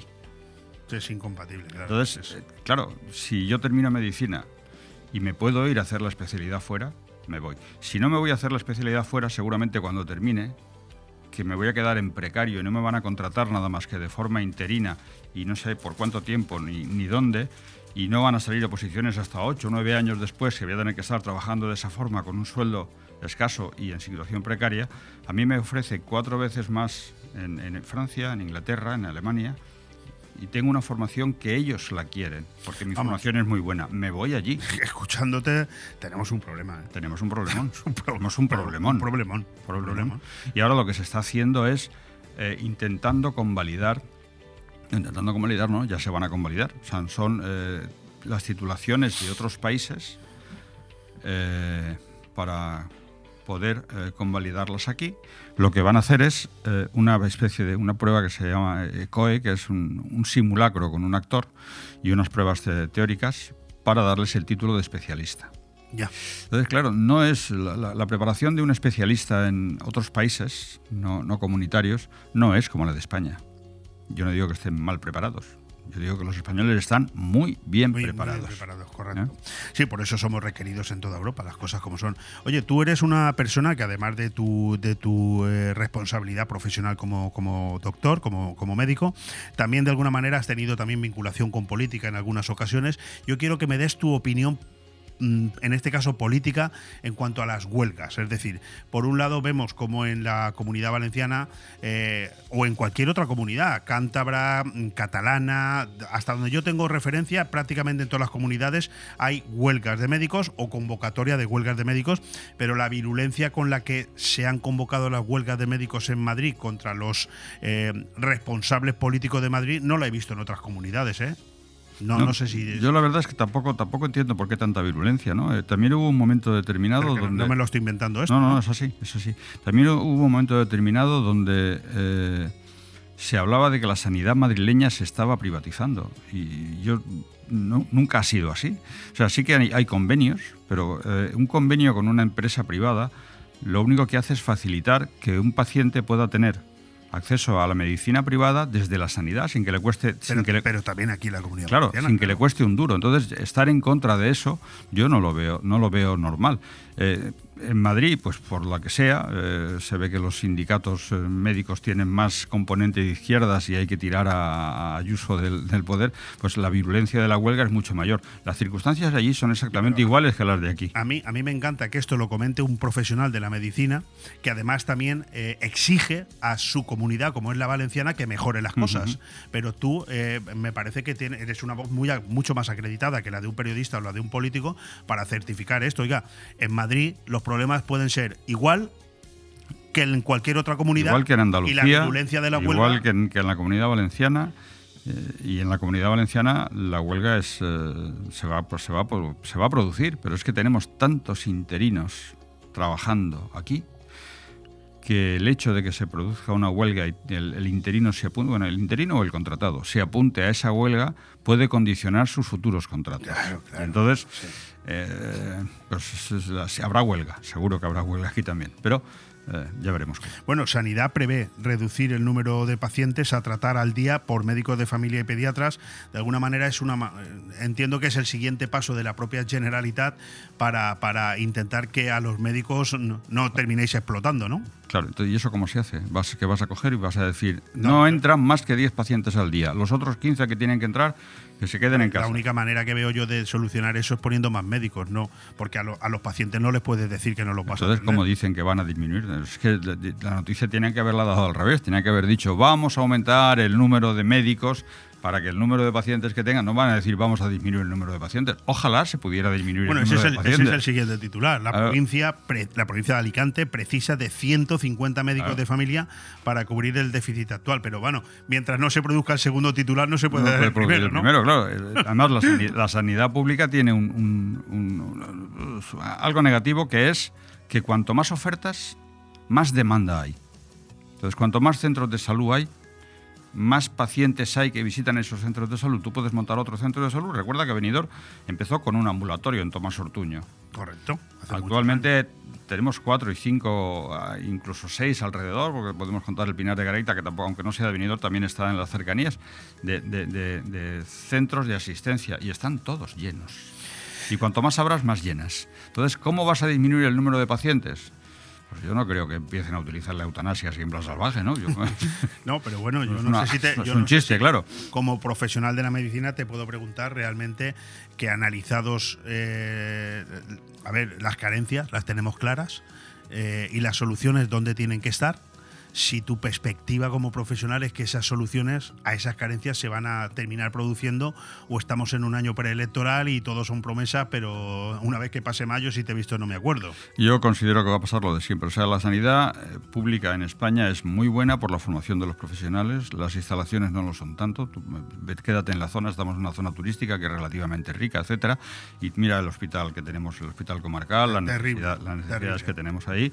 Eh, y, y esto es esto es un gigante con pies de barro. Esto en algún momento va a caer y, y no sé cómo se va a solucionar para que no caiga. Actualmente están los profesionales, que es el mejor de los, de los eh, bienes que tiene la sanidad, que son los recursos humanos de, de los médicos españoles, es lo mejor que tiene la sanidad. Mira lo que está pasando con ellos. Ahora la- la- en Cataluña están haciendo, se ha extendido la- los contratos laborales de Inglaterra, donde te vas a trabajar un fin de semana, haces guardia allí. Un fin de semana. Sí, sábado y domingo, entonces cada dos, tres fines de semana haces dos fines de semana, acabas cobrando 4 o 5 mil euros al mes, no necesitas tener casa en Inglaterra y ya está. Me ha nublado la vista. Claro, si tú trabajas Me he 24 equivocado de profesión. Tú trabajas 24 Ahora- horas seguidas y es como si trabajaras eh, Tres días.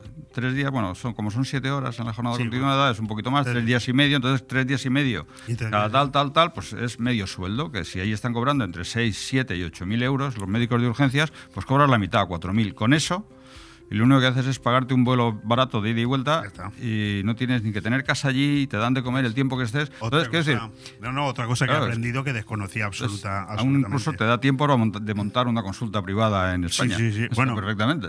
Me- Alfredo Agullo, no tengo tiempo para más, pero sí quería terminar con, con una opinión, ¿no? Y no sé si tú como médico me la vas a corroborar o me vas a decir que no tengo razón. Eh, precisamente lo acabas de dejar caer. Es decir, antes en Benidorm había un centro de salud, hoy hay cinco y en cambio cada vez hay más pacientes, ¿no? se aprovechan también un poco por no, por no poner todo toda, la- ascua en el mismo lado de la, de la parrilla, ¿no? Se aprovechan también los ciudadanos, en líneas generales, por supuesto, eh, de la sanidad. Es decir, eh, mm, yo a veces he tenido esa sensación, he tenido la sensación de que hay gente que, bueno, pues, pues me voy al médico. Es decir, pues, oye, ¿qué, hago? Pues, pues me voy al médico. La educación sanitaria en España nunca se ha realizado de forma correcta. Venimos de una época también donde la, asistencia médica, eh, antes de que estuviera la- de que Franco inst- instaurara la seguridad social, eh, eh, era más difícil de, de llegar. ¿Qué ha sucedido? Que mm, se dice que el ciudadano español tiene derecho a la salud. El ciudadano español, como mucho, puede tener derecho al cuidado de la salud, pero no a la salud. La salud es un, es un bien que es, intangible y Eso sí. no lo Correcto. podemos tener. Entonces, eh, no, no, no, yo voy al médico que para eso lo pago. Es que me he levantado con un grano que me ha salido al lado del ojo que yo no tengo esta tarde un festival y yo no puedo maquillarme. A eso me refería. Claro, yo, es yo gratis. so- yo- yo formo parte del otro lado. Es decir, yo no he ido al médico en mi vida. Creo que alguna vez te he llamado a ti o a Honorato, que sois amigos, porque algo muy grave me tenía que estar pasando como para echar mano de un amigo. Porque no sé si tengo ni la tarjeta sanitaria. Yo no voy al médico ni aunque me. Tampoco es eso. ¿no? Tampoco es bueno. Tampoco es eso. Pero tengo la sensación de que en la otra parte lo que tú acabas de decir hay bastante. ¿eh? Bueno, la anécdota esta... Y, esa- y- y eso también es grave para la saturación, claro. Sí, la anécdota esta de las dos amigas que van al médico, dos señoras mayores, y siempre los ve, hombre, pase, doña Antoñeta, doña Pepita, pase usted tal y cual. ¿eh? Y un día va solamente una de ellas, y Pepita dice, ¿y su, su amiga? Y dice, mi amiga no ha podido venir, que está enferma. Está enferma. me lo he imaginado. Brutal. Bueno, nos vamos a quedar con esa anécdota, no le vamos a restar importancia ni seriedad a todo lo que hemos dicho, pero sí que es verdad que nos falta también un poquito de educación. A ver, todo el mundo tiene derecho a ir al médico cuando lo considere oportuno, pero hay cuestiones que muchas veces dices, oye, ir al médico por esta chorrada, si me lo permites, al final satura satura esos centros de salud, satura también la salud del propio profesional que además, que, que, y no beneficia a nadie. Yo, es, con esto me voy a quedar con esta reflexión, dándote las gracias, Alfredo Agulló, médico y nuestro doctor de cabecera aquí en Aire Fresco, que te llamaré habitualmente para que nos ayudes a, a repasar todos estos titulares. Estoy a tu disposición siempre que quieras, un placer estar aquí. Un abrazo.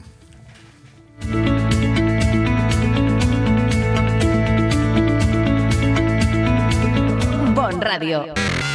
Nos gusta que te guste.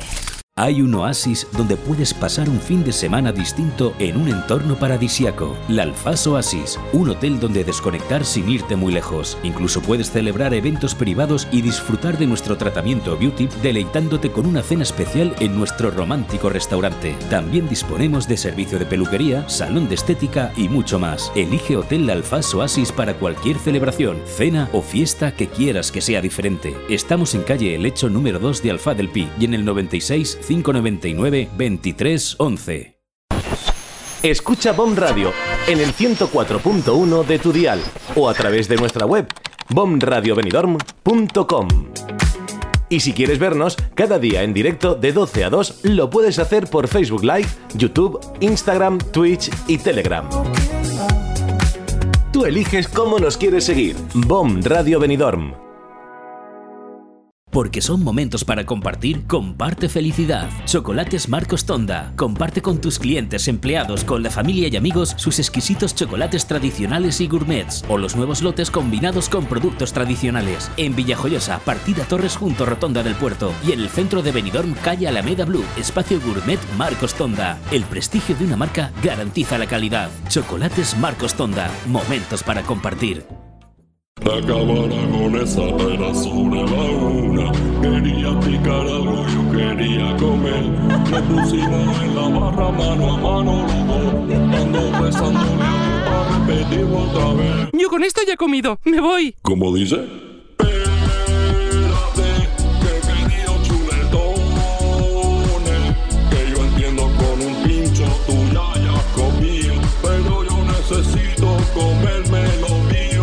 Ven sin prisas a la Cava Aragonesa, una institución en el corazón de Benidorm. Vitamínate Radio Show. No me llames que yo estoy ocupada. Vitamínate Radio Show. Ando manejando por las calles. Miguel Muñoz, el DJ y locutor que te hará feliz. Te espero cada jueves a las 14 horas, 2 de la tarde y 11 de la noche aquí en Bon Radio con la música más positiva. Vitamínate Radio Show, el programa número uno. El estilo perfecto para tu hogar lo encontrarás en Construcciones Nocete. Espacios sencillos y funcionales para llenar tu casa de vida, amor, luz y buenos recuerdos. Haz realidad la casa de tus sueños añadiendo nuestras cocinas y baños exclusivos a medida. Construcciones Nocete, calle Islandia 6, local 4, teléfono 633 52 76 79. Benidorm. Construcciones Nocete, el estilo de vida que estabas buscando. Cuando decides que quieres comprar o vender una vivienda, suelen surgir muchas dudas, cuestiones que en ocasiones necesitan de profesionales. Si quieres comprar o vender una vivienda, confía en profesionales con muchos años de experiencia. Confía en Grupo Rojisa. Con oficinas en Benidorm y Callosa, contacte con nosotros en el 672 20 26 36 o visita nuestro portal inmobiliario www.rojisa.com. Grupo Rojisa. Estamos para ayudarte. ¡Anda! Eso que suenan son tus tripas, ¿verdad? Pues sí, tú. Tengo más hambre que el perro un ciego. ¿Y si pedimos unos bocatas? Pero qué bocatas ni qué bocatos. Lo mejor para quitar el hambre es ir al mesón el segoviano. Mesón el Segoviano combate eficazmente la hora del almuerzo, la comida y la cena. Rabo de toro, cordero al horno, cochinillo a la segoviana, chuletón de buey, menú diario. Mesón el Segoviano, calle Ibiza 10, teléfono 633 19 70 84. Benidorm.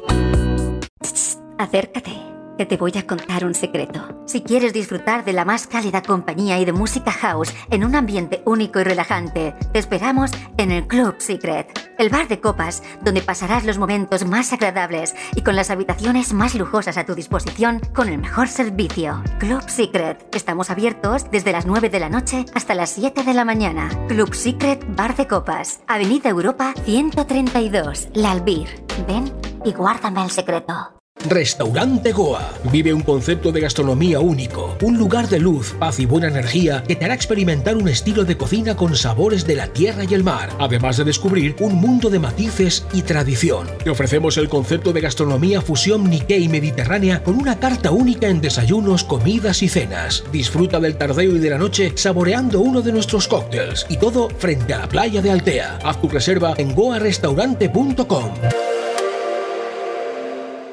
Aire Fresco, programa patrocinado por Hotel Meliá Benidorm, Fomento de Construcciones y Contratas, Exterior Plus y Actúa, Servicios y Medio Ambiente.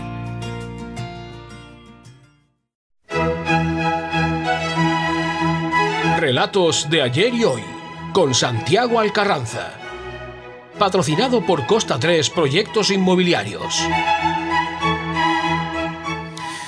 Pues ahora sí, no en su hora habitual, pero sí en la recta de este programa especial, aire fresco en un viernes, un momento, un día no habitual, pero con protagonistas del más alto nivel. Hemos hablado de política y de actualidad con el alcalde Tony Pérez, alcalde de Benidorm. Hemos hablado de gastronomía con el eh, empresario eh, Vicente Orozco del Canto del Palasiet y acabamos de hablar también largo y tendido de los problemas que hay en las sanidad pública con el doctor Alfredo Agulló.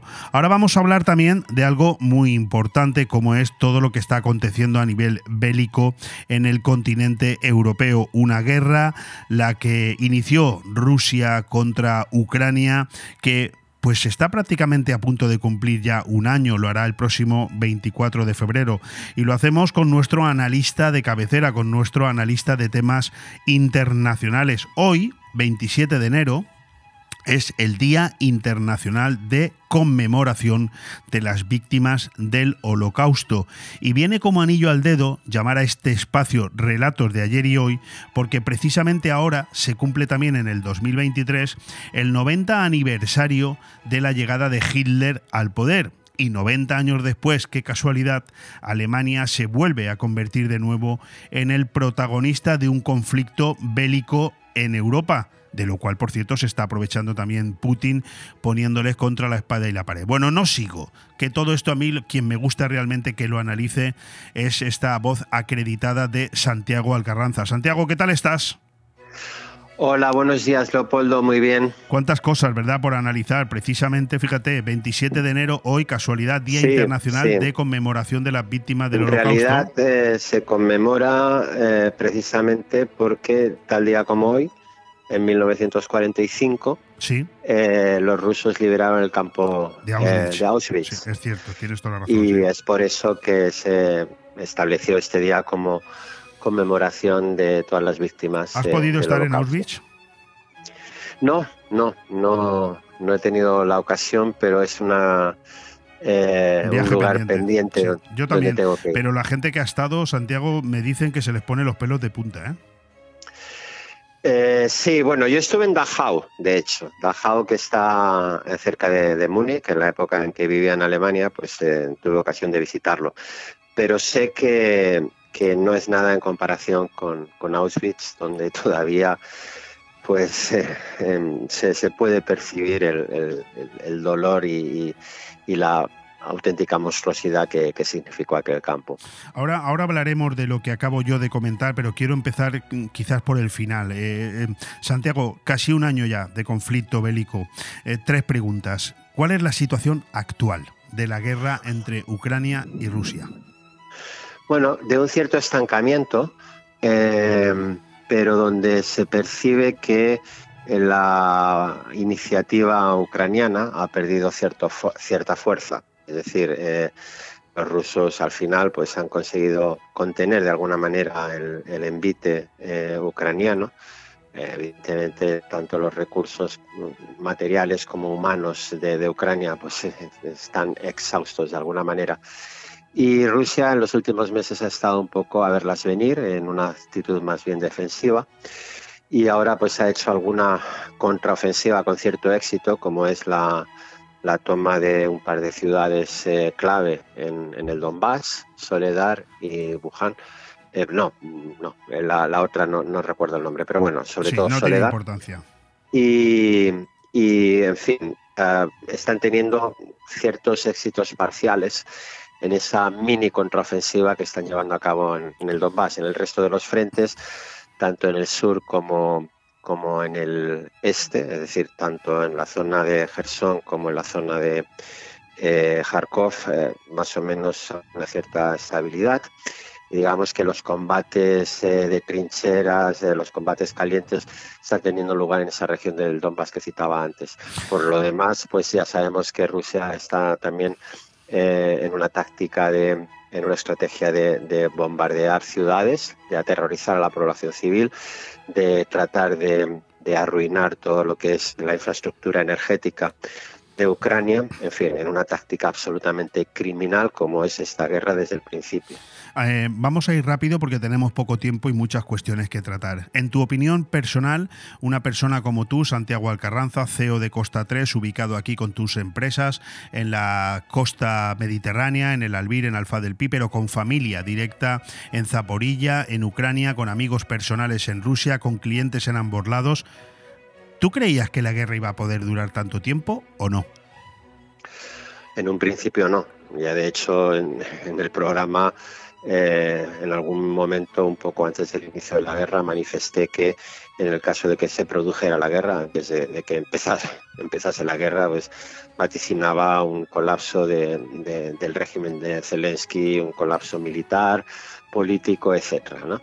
Eh, ha sido una sorpresa, verdaderamente una sorpresa para todos.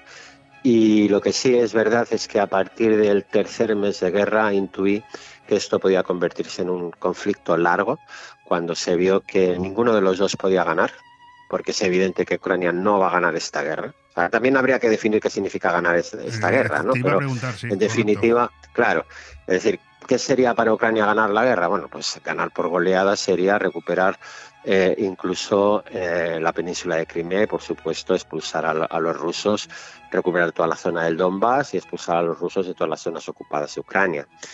Bueno, eso me parece, sobre todo eh, la expulsión de los rusos de Crimea, me parece en este momento una utopía. Eh, para Rusia, ¿qué significaría ganar la guerra? Bueno, pues acabar con el régimen de Zelensky, naturalmente. Ambas cosas parecen bastante improbables, ¿no? Y, y bueno, pues eh, realmente cuando eso estuvo claro, eh, a vaticinar que esta guerra podía enquistarse y convertirse en un conflicto de larga duración, pues eh, era, era fácilmente deducible. Entiendo, y sí. Entiendo desgraciadamente me... así, así está siendo. No, entiendo que me puedo ahorrar la siguiente pregunta, que era preguntarte tu opinión personal sobre qué panorama de futuro intuyes. Pues es que ese es el claro, problema. Yo, yo sé que tú no tienes la varita mágica, pero, pero a alguien se lo no. tengo que preguntar.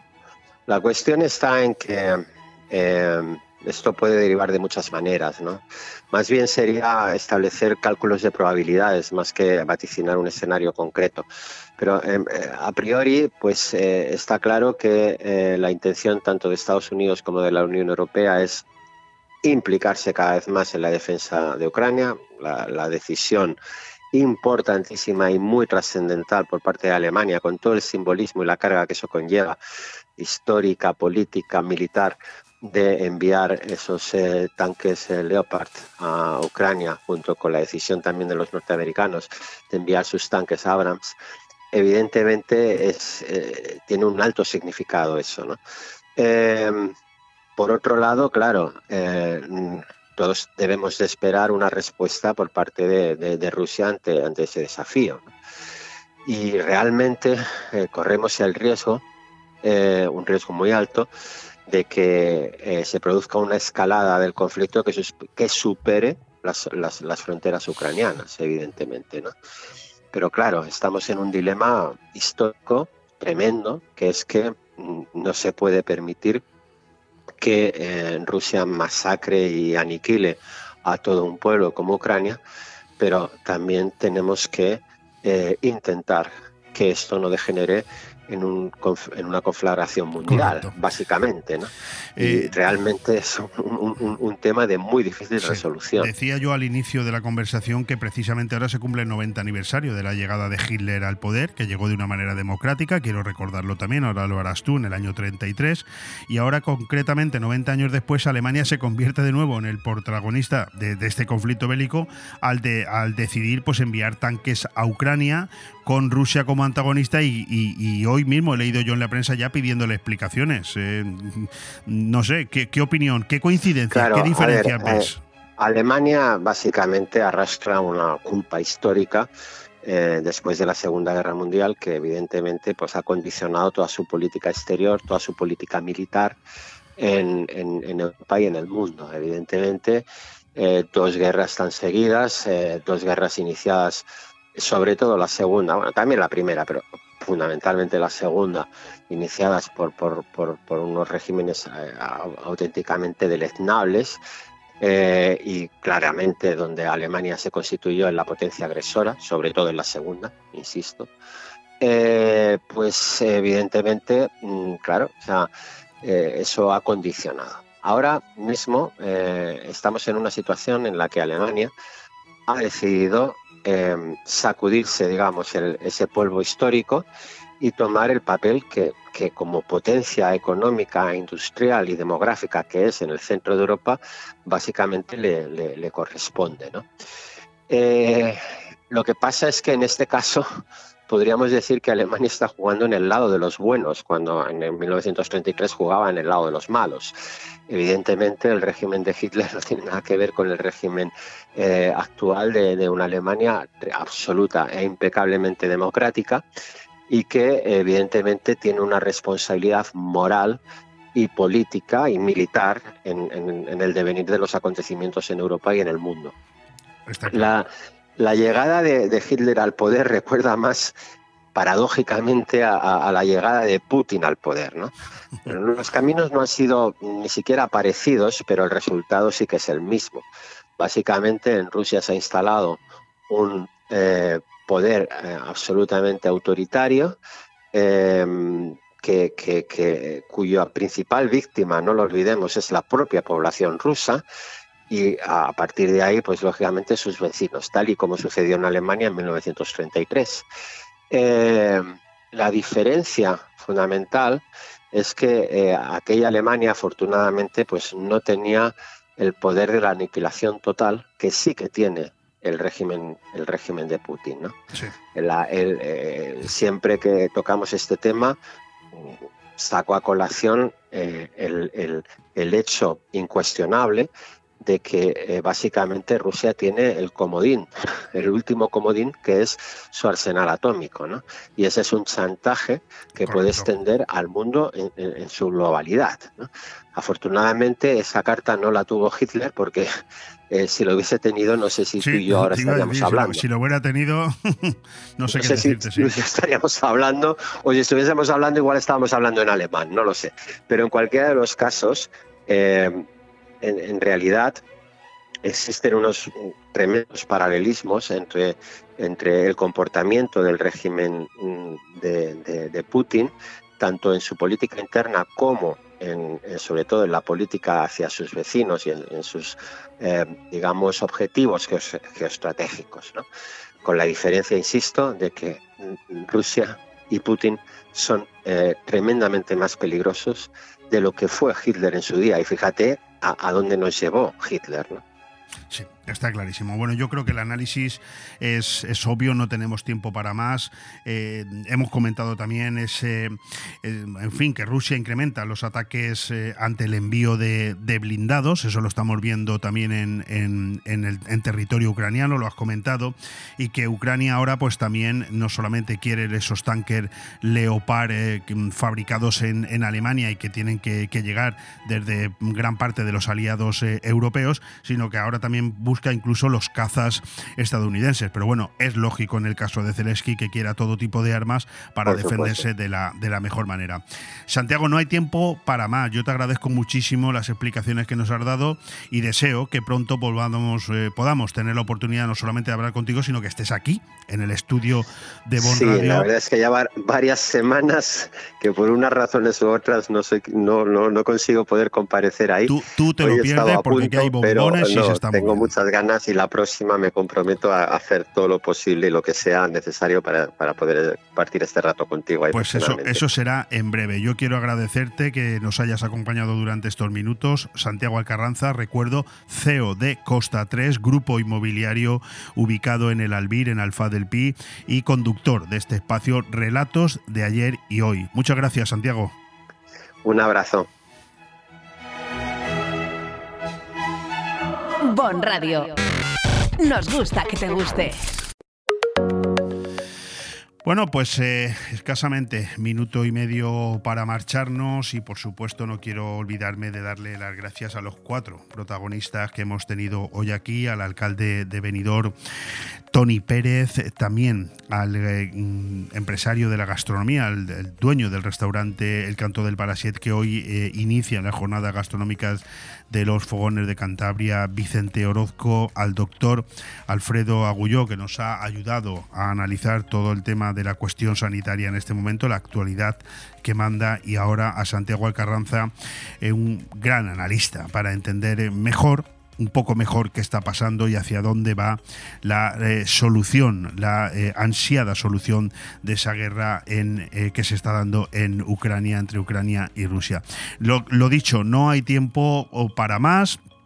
Simplemente eh, agradecer una vez más a todos los compañeros que me han suplido durante estas eh, dos largas semanas de vacaciones, Alicia Cueto, Manuel Ángel Saz Planelles, eh, Joan Cintas, también al técnico Ale Ronzani, que pronto empezará también sus merecidas vacaciones, a Arabela Fondevila, que hoy nos escucha precisamente desde Villacarrillo, en Jaén, donde se ha desplazado también, y a Roberto Ezquerro, que está desarrollando una grandísima labor comercial y por supuesto dar las gracias a todos los anunciantes porque ellos son, no se lleve usted a engaño, usted que nos escucha, los anunciantes son los que nos permiten a nosotros tener esa independencia absoluta. Un fuerte abrazo.